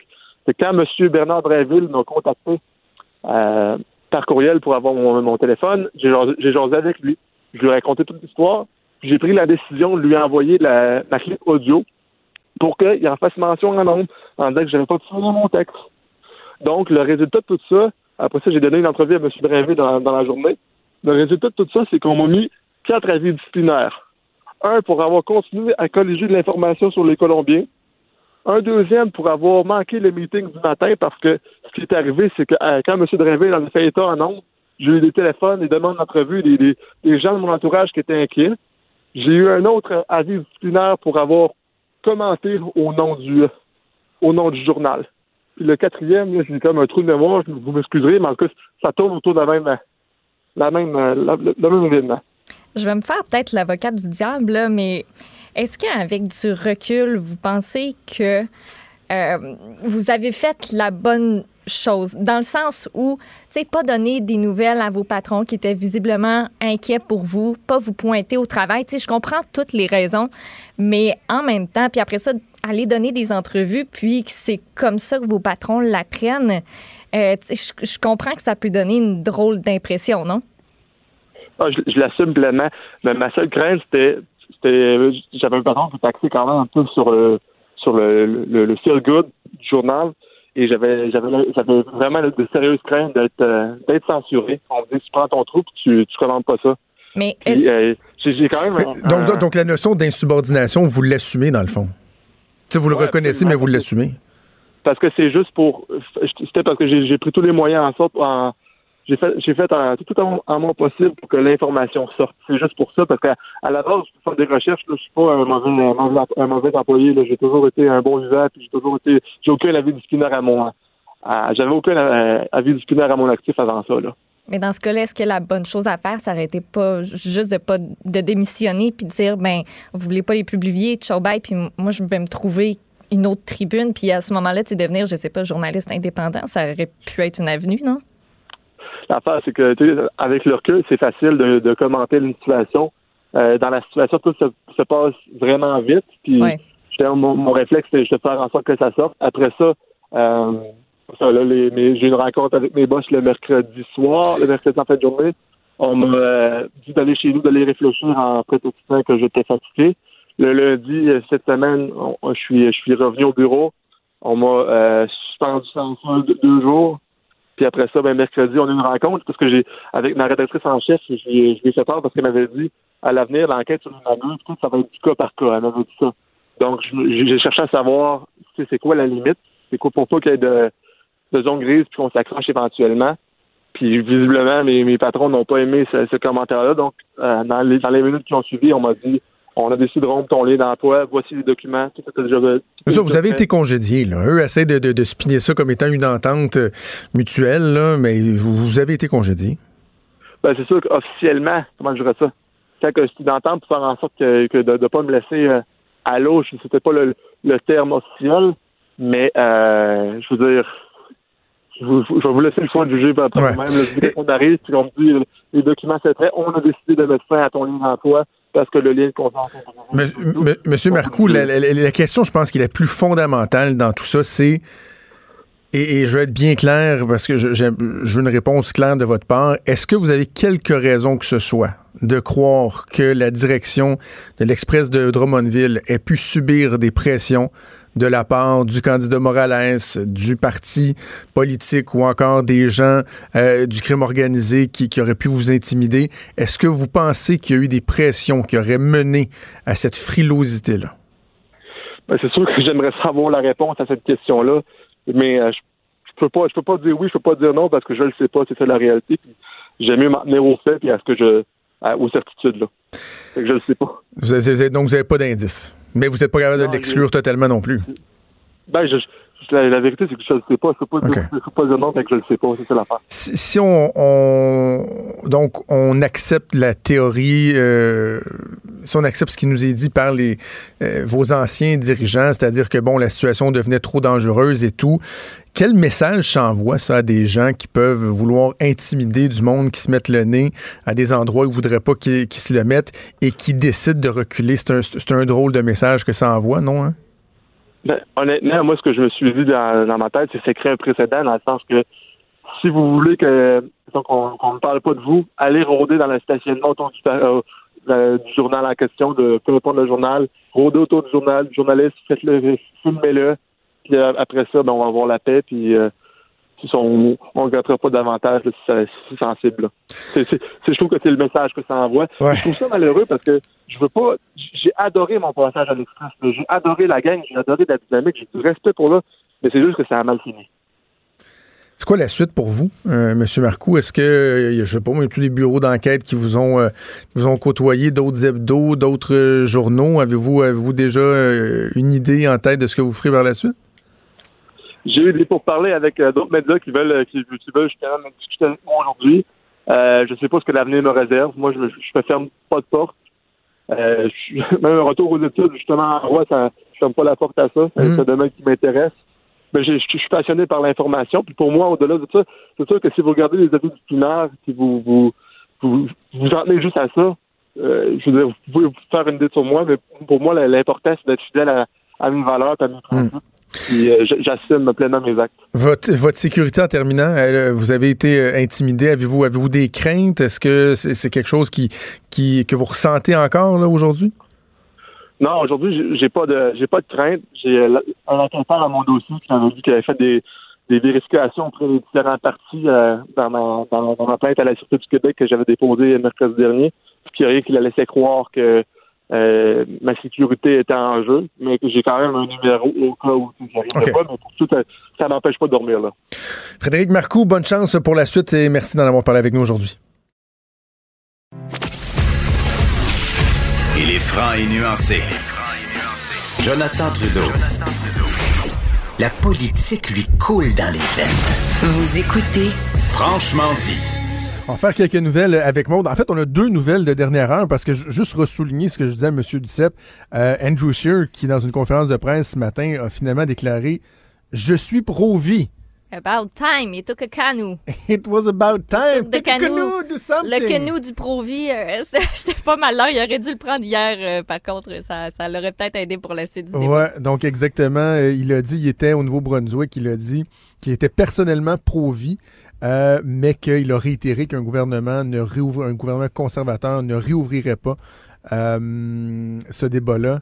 Euh, et là, ouais, c'est ça. Là, ils reviennent sur le jeu parce que les, les articles viennent juste de sortir, mais bref, euh, Andrew Scheer qui précise sa position. L'autre euh, dernière heure, c'est euh, un, un fait divers, là. Oui, un homme de 34 ans qui a été criblé de balles en plein jour. Ça s'est passé arrondissement Saint-Léonard, donc dans le nord-est de Montréal, vers 8 heures le 911, qui a reçu un appel d'un homme qui criait. C'est ce qu'a indiqué euh, l'agente aux relations médias du SPVM. La victime, conscience atteinte consciente, oui, atteinte de plusieurs projectiles. Euh, ils sont arrivés sur les lieux, donc, et l'ont trouvé euh, à ce moment-là. Le tireur qui a procédé alors que l'homme était assis dans son véhicule, dans une entrée privée de la rue Ségur. On dit que le suspect a fait euh, feu en sa direction pour ensuite reprendre la fuite à bord d'un véhicule. On craint pas pour la vie de l'homme.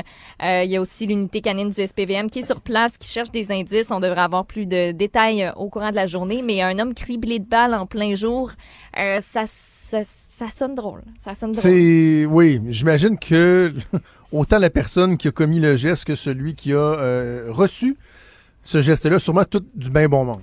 Qui n'ont aucun casier judiciaire. On veut pas s'avancer, mais écoute, hein. Qui font rien. Mais tu Ça, sais, ça, ça, que je veux le redire, ça sonne bizarre. faites pas sonne ça dans drôle. le jour, s'il vous plaît. Je, je comprends qu'on peut pas les empêcher de faire des règlements de compte, là, mais tu sais, dans le jour, là, il peut avoir des enfants, peut avoir. Come on. J'ai comme l'impression que Félix Séguin va peut-être nous revenir avec des nouvelles aujourd'hui. Mettons que ça a l'air d'être dans sa table. Je pense que oui. Je pense que oui. OK. euh, je veux que tu me parles de, de Waze. Moi, je, je suis un, un- un maniaque de Waze. Moi aussi, Entre autres parce que ça spot la police. ça, j'aime plus, beaucoup oui. cet avantage te- de Waze. Ouais, ça te prévient s'il y a des chantiers et surtout, Oui. ben, ça te permet d'économiser du temps parce que Waze, oui. le but, c'est un peu comme Google Maps de te proposer des itinéraires qui sont rapides. Donc, Donc, il y a de juste du bon. du hop. Ben oui, C'est juste du bon, non? Ben, juste du bon si t'es dans ton champ. Parce que si tu restes dans un quartier résidentiel, ben ça se peut que tu sois affecté euh, par Waze parce que il y a des municipalités qui, euh, qui commencent à avoir une recrudescence de la circulation dans leur quartier parce que euh, Waze fait souvent passer les automobilistes qui veulent déjouer le trafic par les quartiers résidentiels. Ce qui fait qu'un quartier bien tranquille autrefois, depuis l'arrivée de Waze il y a quelques années, ben il commence à y avoir pas mal de monde. On parle entre autres dans l'article du journal ce matin euh, d'un secteur à Laval où il y a des gens qui disent ben moi là il faut que je prenne Waze pour entrer dans mon quartier pour voir c'est dans mon quartier Ah oui, a dans mon hood en plus, dans mon Ben, ancien c'est- hood. c'est dans mon hood aussi, euh, mon, mon hood adoptif. C'est dans le même coin, je sais exactement c'est où, puis je pense que je le fais moi-même pour, euh, pour sauver euh, un petit peu de temps par, par moment. Puis qu'est-ce qu'on peut faire pour éviter ça? Ben, écoute, il y a euh, la ville, en fait, à Laval, a décidé de d'élargir certains de ses trottoirs pour euh, former une espèce de goulot d'étranglement puis ralentir le trafic à certaines intersections. Il y a même une ville aux États-Unis, dans le New Jersey, qui a interdit la circulation à ceux qui résident pas dans une soixantaine de rues.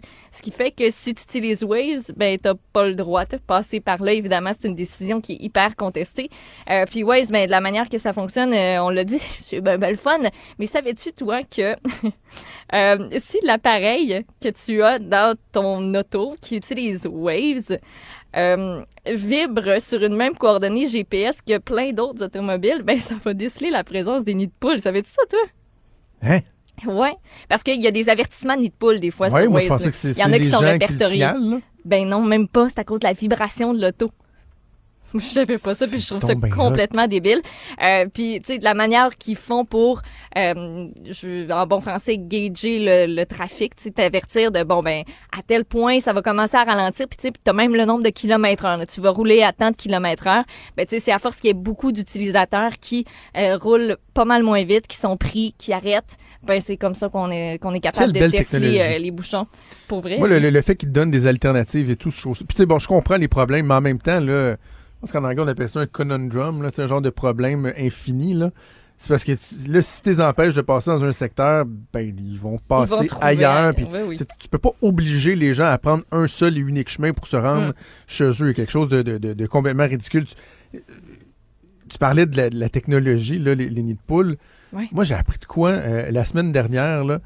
Savais-tu que toi, le Apple Watch, moi j'ai une, Am- euh, une Apple Watch, là, un détecteur de chute brusque. De, de- dans le sens, si tu te pètes la gueule en traversant la rue, il va le, il va Ouais. le détecter. Si tu déboules Mettons, les tu as un malaise ou- cardiaque en faisant du jogging ou quoi que ce soit et que Ah. tu tombes. Il y a un détecteur. Moi, il n'était pas activé. Je l'ai activé parce que j'ai lu une histoire là-dessus.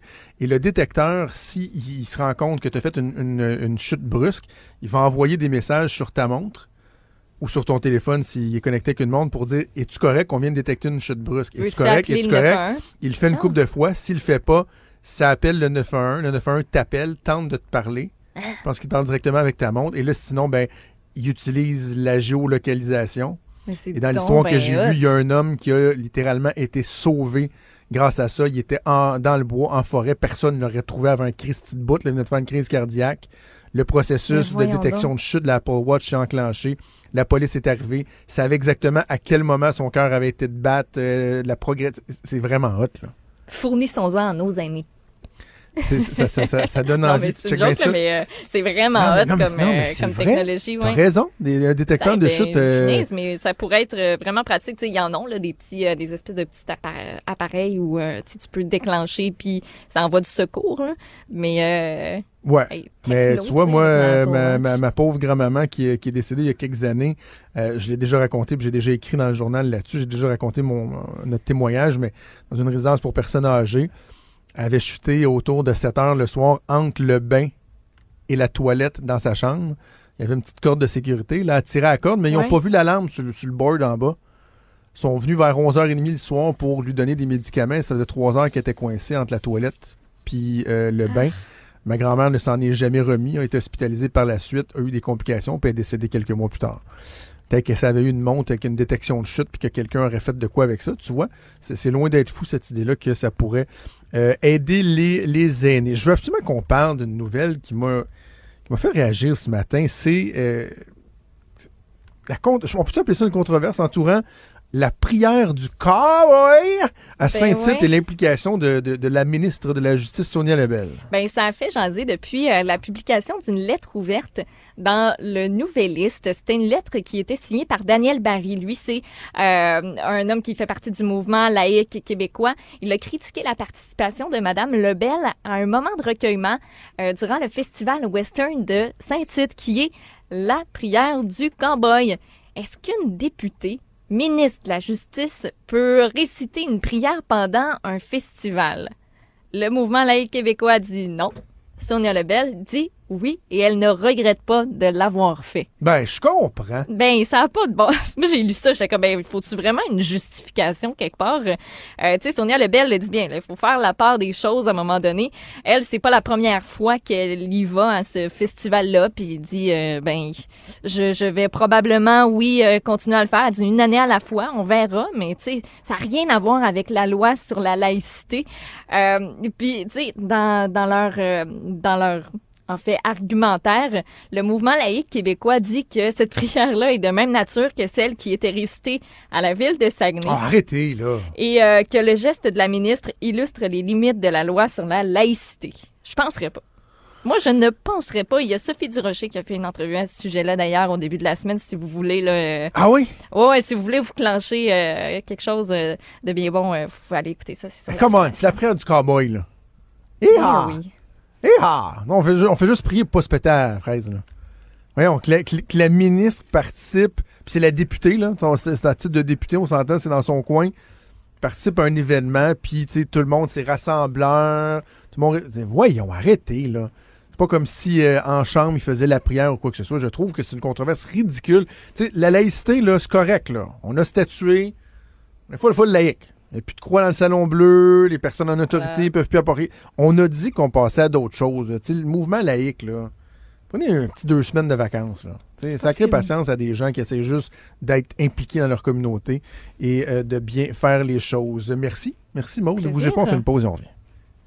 Vous écoutez Franchement dit.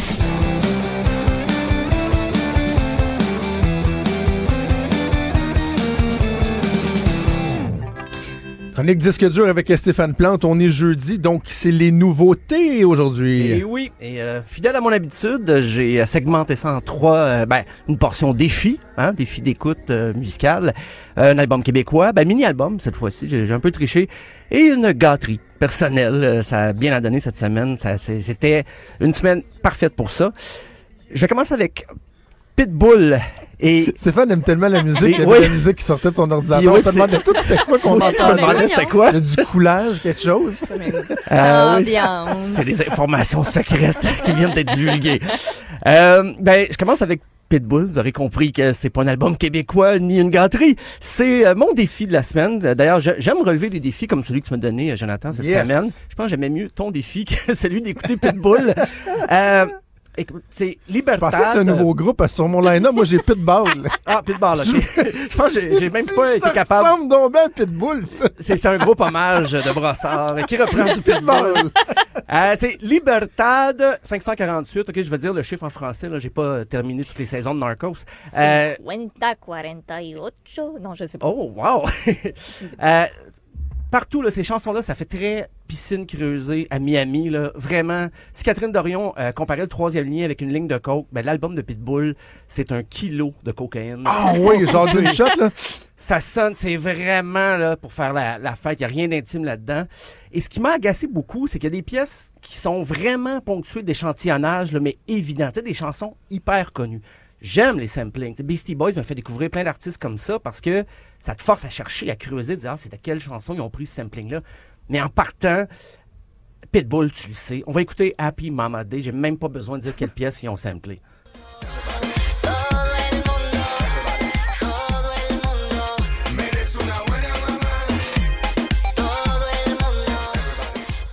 C'est c'est quoi? C'est c'est quoi? Black Ouais, Box, Everybody say Oh. Hein? Ah oui? Et voilà, oui, oui, oui. Hein? Eh ben, C'est donc bien méchant. C'est pas bon. tout le long de la chanson, ben, je te dis, ça m'a fait réécouter l'original et je m'en ennuyais. Presque. Euh, et c'est drôle, cette semaine, la promotion de l'album, ben, Billboard disait, ah, c'est un album surprise de Pitbull pour ses fans, mais il me semble qu'il en parlait de cet album-là à la télé, au début de l'été, même avant. Euh, donc, il n'y a pas une si grande surprise. Et bien sûr, il y a plein de collaborations, là, Blake Shelton, Daddy Yankee, Ludacris et, et plein, plein d'autres. J'avoue que c'est très loin de ma réalité. Ah, c'est De- totalement. de Ça, ça peut pas être plus Ouais. loin que, que la mienne non plus. Et là, je me dis, OK, euh, je vais donner une chance, une coupe d'écoute. C'est l'album que j'ai écouté le plus dans les trois ici. Et j'ai pas trouvé. Pourquoi t'as fait ça? Tendance, ouais, t'es sadomaso? Il dit c'est l'album que j'ai le plus? J'ai pas trouvé de verre d'oreille, sauf justement dans les chansons avec des samplings tellement évidents. Euh, ben, justement, le prochain extrait, c'est Get Ready. On est obligé? Oh, OK. Ben oui, on y va. Ah, ouais. Ça, c'est une reprise. et voilà. Hey. C'est pas du sampling, c'est une reprise. Ben, c'est Ram Jam Blackberry. Il a changé les paroles pour Get Ready. Et c'est- c'est tout le long de la chanson comme ça. Euh, écoutez, c'est c'est comme si c'était prédigéré. Là. On, on se dit, ben, je veux pas que les gens fassent un effort. Je vais leur donner quelque chose qu'ils ont déjà entendu et je vais surfer par-dessus. Je vais rapper, là, puis je vais me laisser aller avec, euh, à, mon, à mon flow euh, habituel. Donc, euh, il n'y a pas un nouveau fan en ma présence, c'est euh, en ma C'est personne. assez tranquille. Euh, pour l'album québécois, ben mini-album, parce que c'est pas encore son nouvel album, c'est Les Louanges, hein, un incontournable de 2019, même qu'en 2018, là, c'est très prometteur pour lui. J'ai bien hâte de savoir qui va l'incarner au Bye Bye parce que c'est on, parle de lui partout. C'est un mini-album, c'est donc euh, cinq chansons. C'est pour peut-être permettre à ses fans d'avoir quelque chose à, écouter en attendant l'album euh, complet qui va probablement sortir en 2020. Euh, c'est très mollo. C'est, bien, bien l'affaire. On pense souvent que, bon, les louanges, OK, c'est un multi-instrumentiste, c'est un virtuose, c'est un bon arrangeur, mais c'est aussi quelqu'un qui se débrouille comme parolier, quand même, là. Et là, ici, il s'adresse à ses fans, ben, c'est moi qui interprète. La pièce s'appelle Attends-moi pas. Tout ce que j'avais comme réponse, c'était quoi? C'était quoi J'avais dit donc, attends-moi pas, attends-moi pas, attends-moi Chérie, viens-tu souper? On peut sur- on peut se remettre du pitbull? Mais- non, non, non, non, non. Non, non. Ça me rejoint pas, mais ça me tape pas ses nerfs comme Ben, du pitbull. moi, ouais. c'est ça. J'ai essayé d'écouter un de ses albums. Je le trouvais un peu. Moi, je trouve ça mollo. Puis je, j'étais peut-être pas dans le bon, euh, dans le bon mood, comme on dit, pour écouter ça. Celle-là, je l'aime beaucoup. Puis il y en a une autre qui brasse un petit peu plus, a- qui, euh, qui a quand même. euh, C'est avec euh, Euh. Robert Nelson, Les yeux sur la balle? Ça se peut, mais Il y a non, mais un Drums de. aussi. Ah, euh, sur le- l'album précédent. Sur l'album Ah, ok, précédent, ok. tu sais, une des chansons qui a, qui a comme euh, joué le, le plus. Là. Ouais, Tu sais, ça ouais. va- il y a comme un petit peu plus upbeat. Moi, c'est ça qui vient plus me. Ben, il y a ça chercher, on dirait. aussi sur euh, Expansion Pack, là, que j'ai pas euh, j'ai j'ai oublié de nommer, mais ça reste quand même assez mollo. Les paroles sont de l'avant dans le mix, les voix sont assez fortes. Euh, on va écouter la collaboration avec Robert Nelson, Les yeux sur la balle. De toute façon, on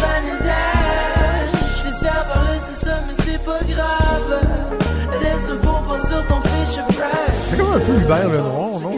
Ben, c'est- dans la, la voix. là. Il assume beaucoup ses saxophones, euh, les louanges. Vraiment, il va loin dans les arrangements qui ça paraît comme du jazz, un peu cheesy, un peu lange des fois. OK. Ouais. Lui, il va à fond là-dedans. Il sait que ça peut jouer contre lui, mais non. Je pense qu'il fait plutôt découvrir le style. Des fois, c'est un peu jazz fusion. OK. Euh, Il y, a- il y a un solo de bass pour commencer une chanson. Ben, c'est subtil, c'est drums. là. Il explore beaucoup. Et si c'est lui qui a fait vraiment tous les arrangements, les instruments, je, je dis euh, chapeau. On me fait signe que non, il n'a pas réalisé tous les arrangements sur ce mini-album. Euh, ben, je je suis pas déçu, ça reste quand même bien, bien réalisé, bien fait. Euh, et là, c'est le moment, mon moment de la Fais-toi semaine. plaisir. Un groupe probablement inconnu, c'est Temples. Je connais pas. Et l'album euh, Hot Motion, ce qui est... euh, Hot Motion. se sont établis une bonne réputation dans la scène euh, indie rock, au sens très large, là, psychédélique, un peu néo-psychédélique. Euh, oui, c'est sûr, mon, mon jupon dépasse. Néo-psychédélique, ça, c'est hot. Ouais, mon, mon- mon jupon dépasse même que je m'en fâche dedans. ok? Et je suis pas le seul à aimer Temples, parce qu'il y a un certain Noel Gallagher qui, qui a dit que c'était le meilleur groupe de l'Angleterre à l'heure actuelle. Et ça, je vous jure, Colin.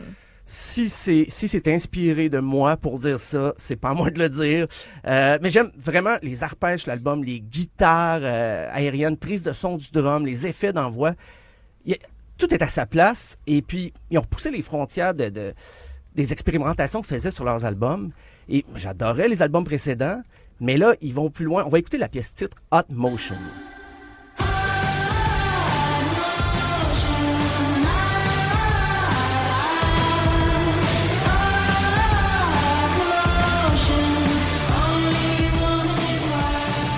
Ouais, ouais, j'aime. En, en tout cas, dans les trois euh, groupes que tu nous as fait entendre, c'est ce qui me rejoint le plus à date. Ouais, moi aussi, mais je pense qu'on le savait déjà. Euh, souvent, les, les, les lecteurs de disques durs, ben, certains m'écrivent, disent, ben, coudonc, c'est- qu'est-ce que t'écoutes, toi, qu'est-ce que t'aimes? Ben voilà, ça donne une bonne idée. Euh, parce que souvent, le, le psychédélique, c'est planant, ça peut être même complaisant. Il y a un piège, on peut jouer 10 minutes, les mêmes trois accords, puis s'écouter jouer, mais pas avec Temples. Ils savent faire une vraie structure de chanson. Il y a un chemin. Il y a un chemin. Ça peut être pop, ça peut être très funk. Euh, et puis, c'est comme s'il y avait, même dans leurs nouvelles avenues musicales, un peu, des fois un peu funk, un peu euh, même bubblegum, très pop, c'est comme s'il avait mis des micros chez nous pour écouter ce que j'aimais, pour dire, hey, on va faire ça pour lui, le prochain album. Je, le prends un peu personnel. Euh, et la prochaine pièce, c'est You're Either on Something. Et déjà, on est ailleurs.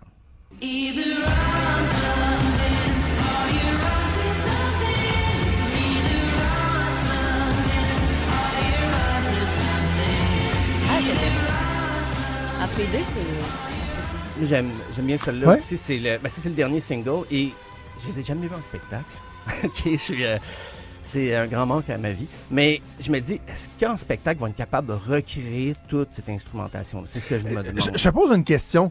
Euh, MGMT, Oui, J'aime bien ça. Y a-tu ouais. quelque chose dans le style, là, celle-là, là, me semble, le, le, le- la- oui. les claviers, Ah, ouais. quelque chose qui me fait penser un peu à du MGMT, Ben, qui est, soit dit en passant, le pire show que j'ai vu Ah de oui, ah oui. toute ma vie au Festival d'été de Québec. Ah oui, les Hey, gars étaient gelés comme des bines sur même- stage. Ils ont même pas réaction. fait leur meilleure chanson. C'est incroyable. C'était. Weezer qui était après, puis Weezer l'avait fait pour la foule. Ah oui? Euh, je pense que c'était Electric Feel, ça se peut-tu, qui Ok, avait ben, pas sais, il fait avait joué. Kids, puis les chants, il avait Ouais. joué... Mais les gars étaient tellement gelés, là, ils se sont pas fait de fans. Mais en tout cas, le, le style me fait un petit peu penser. Ben, le rapprochement est bon parce que les fans de MGMT pourraient aimer Temples ou même, je pourrais même dire Vampire Weekend des fois, si vous êtes fan de ces groupes-là, mais du côté de l'Angleterre, il y a aussi des groupes qui explorent un peu le... le- Mais là, tu, tu me fais penser, j'aurais peur d'être déçu en spectacle si jamais ils sont pas à la hauteur de leurs enregistrements.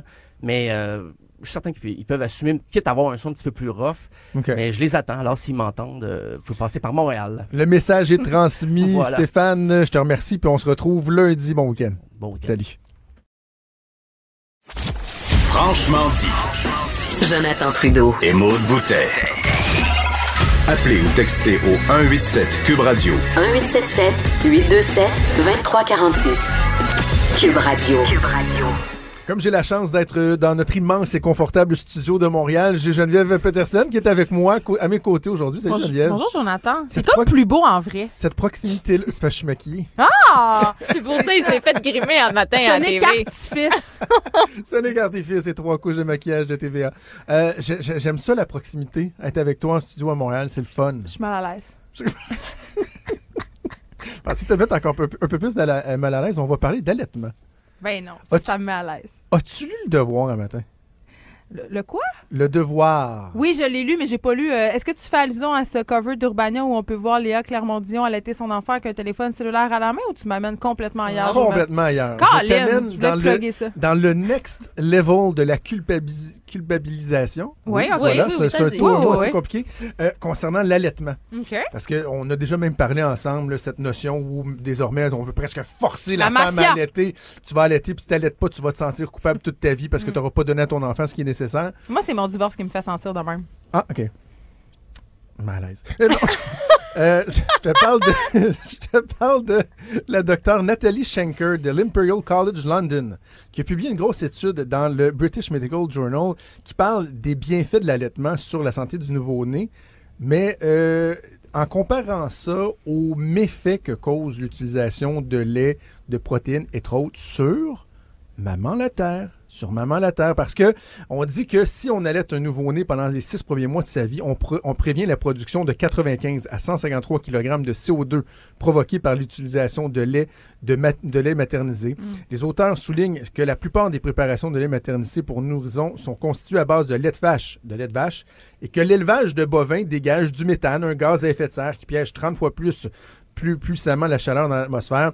On dit également que euh, la production d'un kilogramme de poudre de lait de vache nécessite 4700 litres d'eau, en plus de doses additifs, l'huile de tournesol, etc., etc.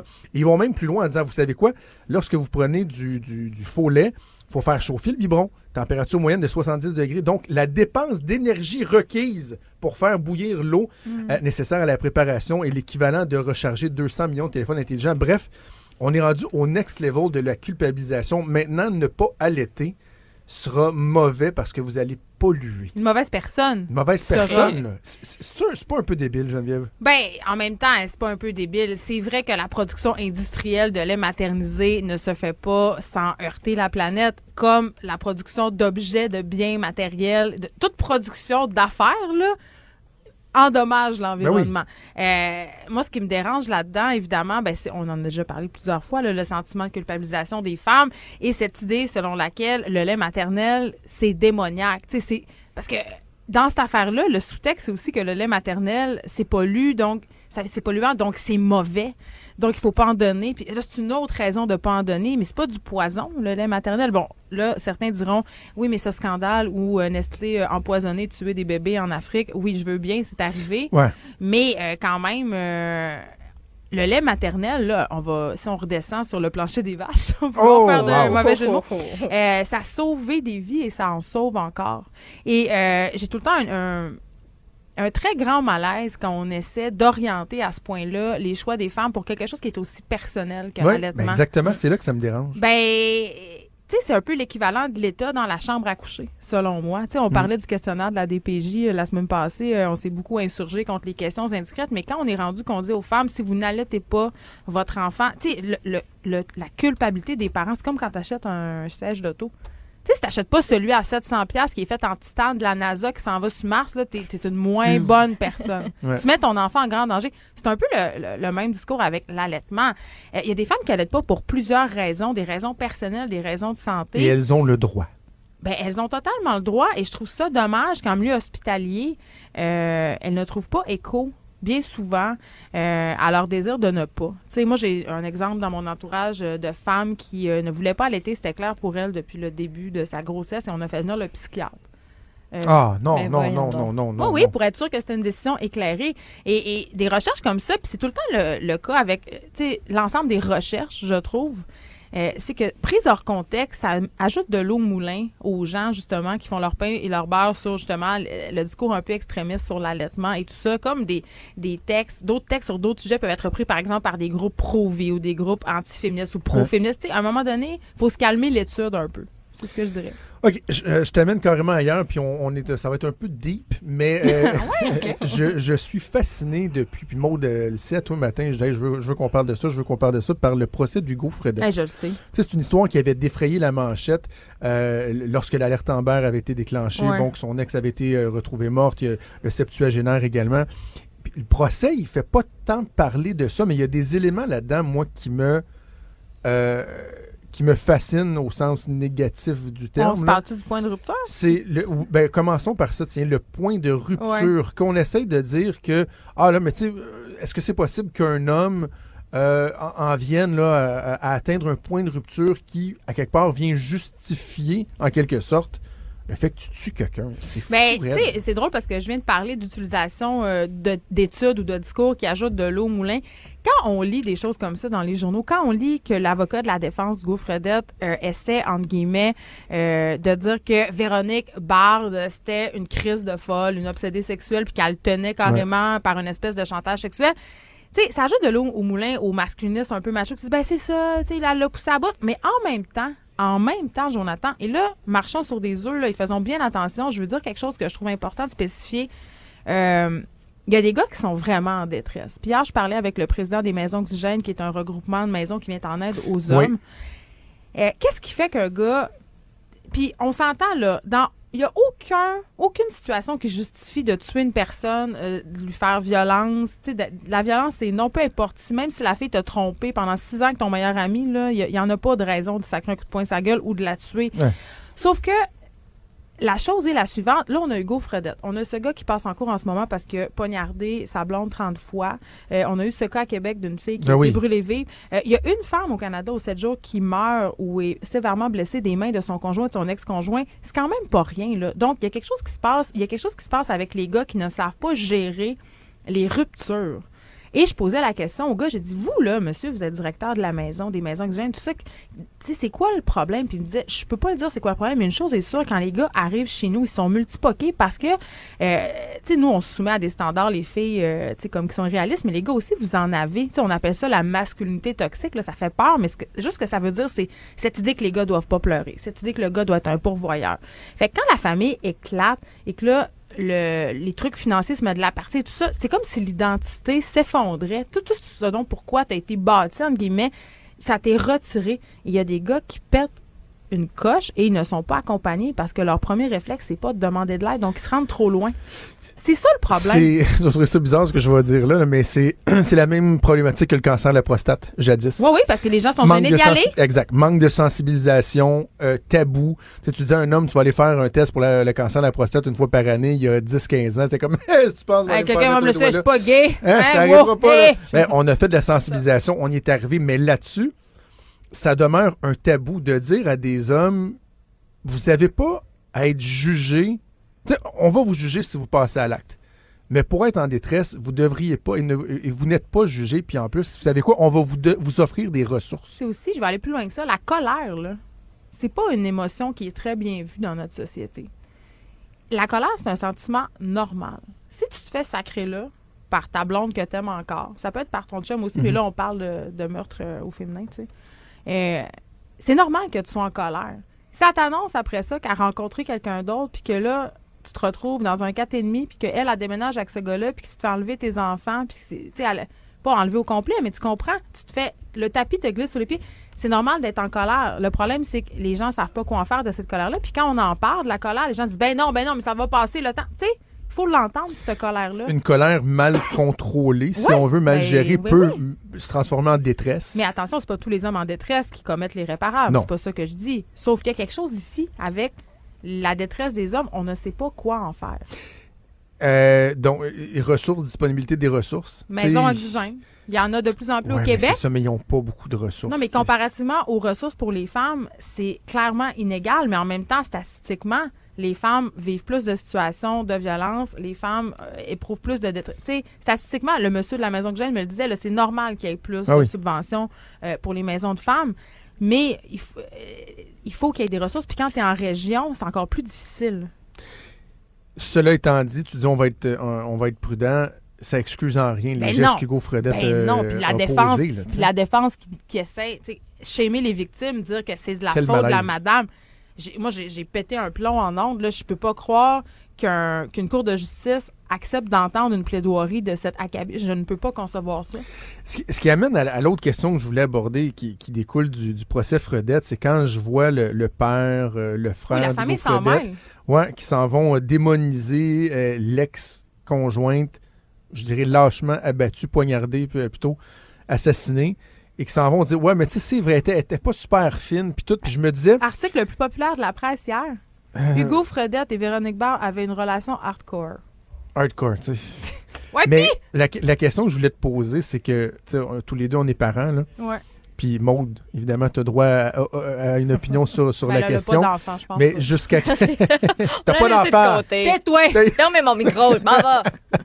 Jusqu'à quel point l'amour de ta progéniture peut t'amener à, à- à défendre l'indéfendable? Tu sais, on a tous des fois ce dilemme-là. Puis d'ailleurs, il y avait un film dans, au début des années 2000, fin 90, avec Edward Furlong là-dessus, qui était Ouais. incroyable, où il était accusé de meurtre et tout ça. Ouais, mais son- ta mère, elle va toujours te je- défendre. Ouais, non, mais attends, jusqu'à quel point? Mais ouais, c'est ça. Tu sais, là, là d'aller Mais- dire, cracher sur la tombe de quelqu'un qui était assassiné pour posais- protéger ton enfant. je posais la question hier en ondes, je me posais la question, c'était exactement ça. Je me demandais, puis je me disais, comme un chirurgien n'a pas le droit d'opérer un membre de sa famille, est-ce que c'est vraiment un, un- un témoignage crédible que celui des membres de la famille d'un meurtrier qui, évidemment, ont des liens affectifs, tu sais?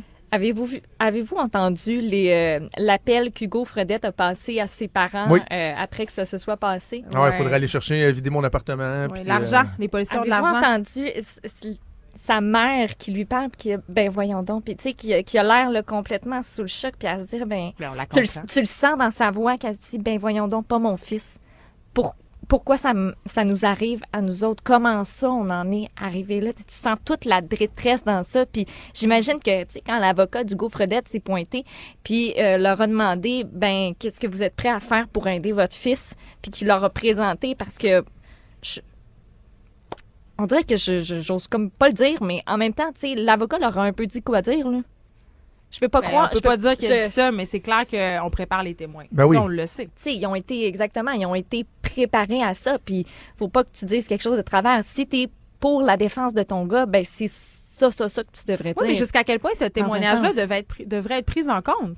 Euh, Est-ce que c'est crédible? Ben, c'est parce que tu veux dresser le portrait de, de la, de la personne accusée, donc ne pas en tenir compte, tu sais, Ben de là, dire, c'est ben, pas c'est le juste des gens de la, de la personne accusée, c'est de, c'est de dire que cette fille-là, la victime, de dresser un portrait négatif de la victime. Là, si je me fie à ce que j'ai lu, la Ouais. majeure partie du J'imagine qu'il faut témoignage... s'en remettre au jury qui va euh, Qui- faire la part des ben choses, qui est capable de dire est-ce que c'est objectif ou pas. Mais c'est juste, moi, je me demande jusqu'à quel point.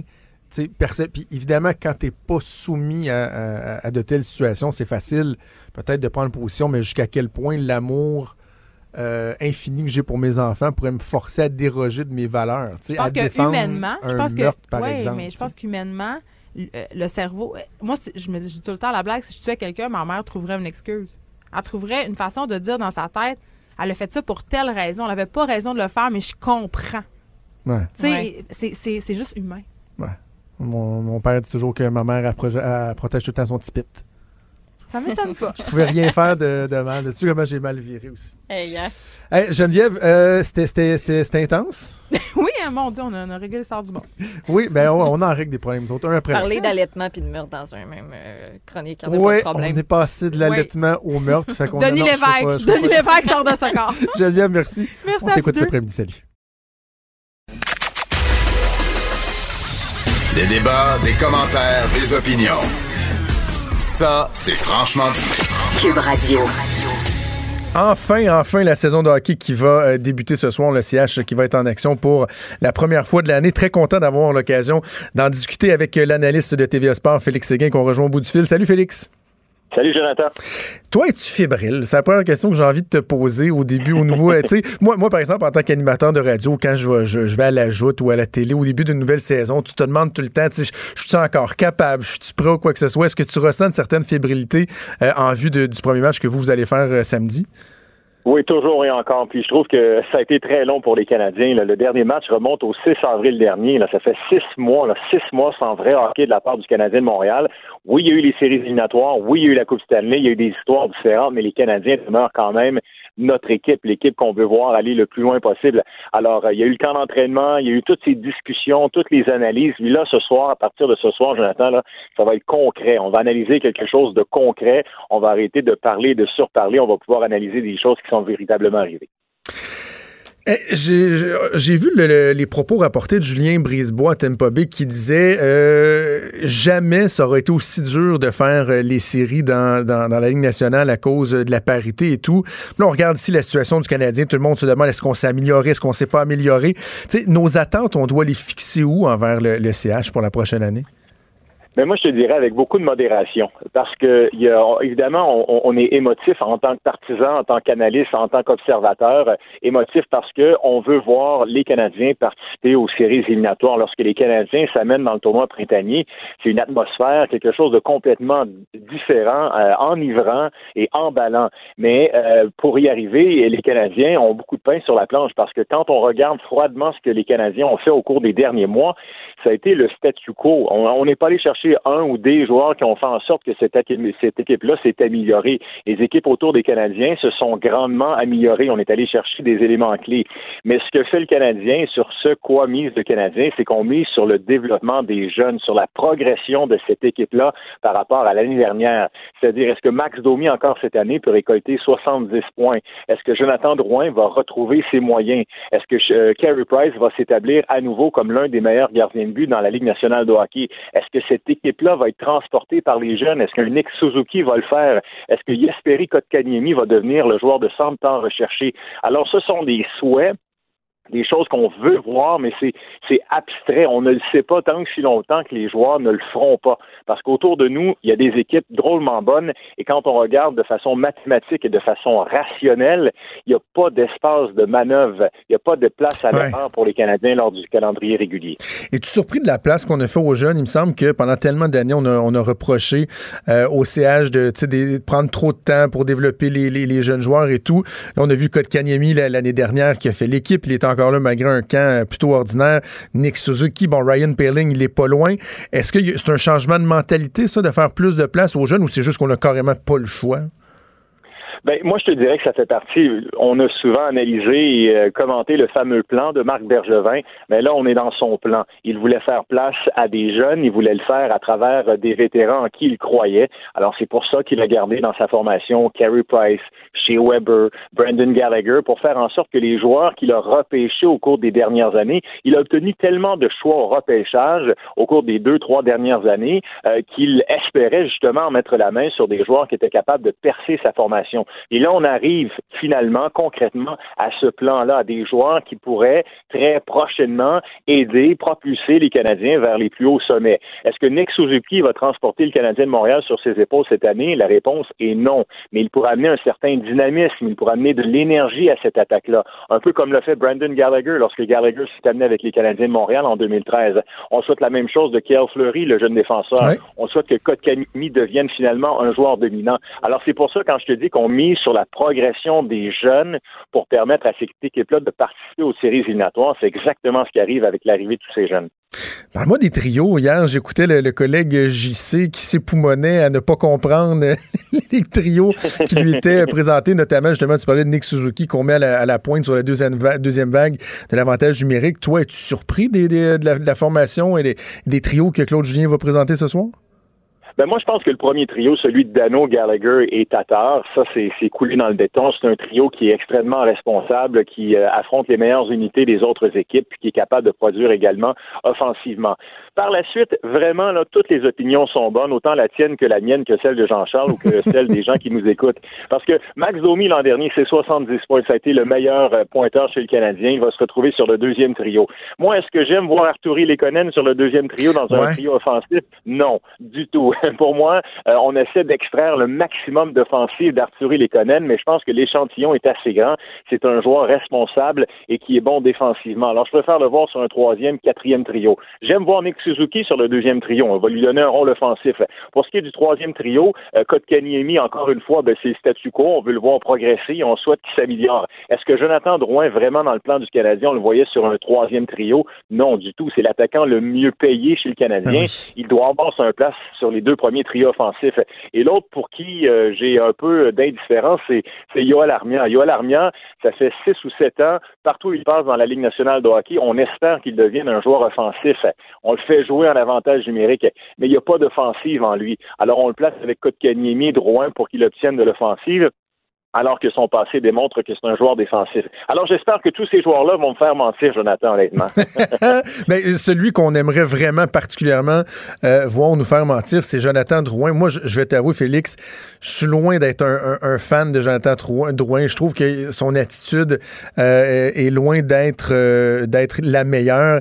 Et là, mais on a vu des, des signaux là, au cours des derniers jours de l'impatience de part et d'autre. Tu sais, On approche-tu d'un d'un divorce entre Drouin et, et le CH? Y a-tu quelque chose de récupérable là-dedans? Ben, moi, je veux dire ceci. Euh, j'ai toujours été un grand partisan de Jonathan Drouin parce que Jonathan, euh, je, je l'ai vu jouer alors qu'il jouait midget 3 avec le West Island. Je l'ai vu jouer à 16 ans avec les Moussets d'Halifax. Je l'ai vu gagner la Coupe Memorial. Euh, je l'ai vu en finale. J'ai écrit ses matchs en finale de la Coupe Stanley en 2015. J'ai vu la transaction. J'étais heureux de le voir. Puis c'est un joueur extrêmement combatif, extrêmement créatif, euh, qui euh, amène une toute nouvelle dimension. Sauf que toutes ces qualités qui, l'ont démarqué depuis tant d'années maintenant, elles- sont malheureusement absentes. Alors, oui, euh, je dois dire que j'ai éprouvé un, un certain inconfort l'an dernier lorsque je le voyais euh, agir certains soirs. Ceci étant dit, moi, ce que je vais faire, et j'espère demeurer rationnel avec ce que je te dis, c'est que je vais lui donner une chance. Une dernière? chance, c'est-à-dire peut-être une dernière, mais tu sais, un bon 20-25 matchs, là, fais ce que tu as à faire, là. si tu commets des erreurs, commets des erreurs, mais au moins progresse et redeviens ce que tu étais il n'y a pas si longtemps. Alors, c'est vraiment l'attitude que je vais adopter avec Jonathan Drouin. Je sais que c'est pas tout le monde qui va adopter cette attitude-là parce qu'on veut des résultats rapidement et avec raison. Mais et toi qui suis l'équipe, jusqu'à quel point euh, un, cas comme celui-là, puis je veux pas nécessairement spécifiquement parler de lui, mais un cas similaire peut en venir à devenir une distraction carrément dans la chambre? Parce que tu dis, bon, les résultats sont pas nécessairement là sur la glace. Sais, le ratio coût-bénéfice avec ce qu'on le paye, bon, c'est pas super rentable, mais en plus, ça devient une distraction dans la chambre. Là, c'est doublement négatif, quand ça arrive? Ben, c'est ça, parce que toutes- les questions portent sur lui. C'est un peu comme en politique, il y a juste du négatif, il n'y a aucune question positive. Peu importe que tu amènes un projet euh, positif, on te revient toujours avec l'élément négatif. C'est exactement ce qui se passe avec Jonathan Drouin. Euh, moi, euh, je voudrais pas être dans sa tête, je voudrais pas être dans sa peau parce que euh, c'est extrêmement négatif ce qui se passe présentement. Il n'y a rien de positif. Et c'est peut-être pour ça que si j'étais aux alentours, dans l'entourage du Canadien, je, tenterais de le garder très loin des, des journalistes, de ne pas répondre aux questions, de faire sa petite affaire, juste pour retrouver son rythme, juste pour retrouver son son son son, son air d'aller, parce que ça devient extrêmement lourd, question après question, jour après jour, pour Claude Julien, pour Jonathan, pour Marc Bergevin, pour les autres coéquipiers, puis ça fait en sorte que Jonathan n'est plus lui-même. Alors, quand il évolue avec un joueur avec qui normalement ça devrait fonctionner, les choses sont tellement négatives que ben ça fait en sorte que le joueur qui joue avec lui, ben ça devient négatif pour lui aussi. Ouais, c'est pour ça que je reviens à ce que je te disais, je voudrais lui donner un répit. 20-25 matchs, fais ce que tu as à faire là, et si tu commets trop d'erreurs au bout d'un quart de saison, ben là, il faudrait peut-être en venir à, à un jugement final ou à un élément qui nous permettrait d'aller de l'avant ou de procéder à, à un changement tout simplement. Il nous reste à peine euh, plus d'une d'une minute, Félix, ce soir contre euh, les Hurricanes. Euh, à quoi on s'attend? Il y a seulement trois points qui ont séparé les deux équipes euh, l'an dernier. Moi, je vois quand même une certaine ironie là, à ce qu'on joue contre Sébastien Ao pour, euh, pour ouvrir Ouais. la saison ce soir. Serais-tu plate qui compte un but gagnant à la fin de la game? tu sais quoi, ça pourrait arriver. Il y a le talent pour. Ah, il a le talent pour, c'est un joueur extrêmement complet, mais je pense que comme premier match, c'est extrêmement intéressant parce que ça a été l'histoire de l'été, cette offre hostile du Canadien à l'endroit de Sébastien Ao. Euh, Les Hurricanes de la Caroline, qui honnêtement sur papier, quand tu regardes froidement et sèchement cette équipe-là, les Canadiens sont meilleurs. Là. Ont de meilleurs joueurs, ont une meilleure profondeur, un meilleur gardien de but, un meilleur groupe de défenseurs, ben, meilleur groupe de défenseurs. Euh, c'est pas mal égal au niveau des défenseurs parce qu'ils ont de bons défenseurs. Alors, les Hurricanes, c'est une équipe avec laquelle, contre laquelle le Canadien va se battre jusqu'à la toute fin pour une place en séries éliminatoires au niveau des deux équipes repêchées, parce que c'est le sort qui attend le Canadien. Boston, Tampa Bay, Toronto, Floride sont meilleurs que le Canadien. Alors, le Canadien va se battre pour un des deux postes au niveau des équipes repêchées, et les Hurricanes vont faire partie de ces 5, 6, 7, 8 équipes qui vont batailler avec les Canadiens, justement pour ces deux places-là. Félix, ça commence ce soir à Raleigh euh, en Caroline et euh, en ce qui concerne TVA Sport, samedi 18h contre euh, les Leafs avec l'avant-match et le match euh, avec le Super Soirée Pepsi. On va t'écouter avec Patrick Lalime et toute l'équipe. Bonne saison. Euh, je te souhaite une bonne Merci. saison. Bonne saison à tous les amateurs. Puis merci de nous avoir parlé, Félix. C'est gentil. Salut, donc Félix Séguin qu'on peut écouter à TVA Sport. Moi, je suis content que le hockey recommence. J'espère qu'ils vont revenir me chercher, Maude. Oui. Tu sais, en tant que. que, que, que- pas pris bon micro, Oui, en tant que fan des Canadiens, euh, la- les piètres performances des dernières années, des fois, me font un peu Ouais. décrocher. J'espère que là, cette année, on aura droit à une bonne, euh, une bonne saison. Écoutes-tu ça un peu, toi, le hockey? Oui, par la bande. euh, Par la mauvais bande. jeu de mots. Wow. Euh, avec, avec mon chum. Ah, avec ton chum. Randy. Mais ben, j'aime ça, regarder le hockey. Puis peut-être que les prochaines entrevues. Tu sais, là, c'est le, la, le pré-saison, là. Je suis pas trop au courant des affaires. Mais on s'en reparle durant la saison. On va se tenir au courant. On va se tenir au bien courant. devenir une fille de sport. Hey, Maud, je te souhaite une excellente journée. Demain, ça va déjà être la fin de la semaine. Je donne rendez-vous demain à 10h. Salut. Cube Radio.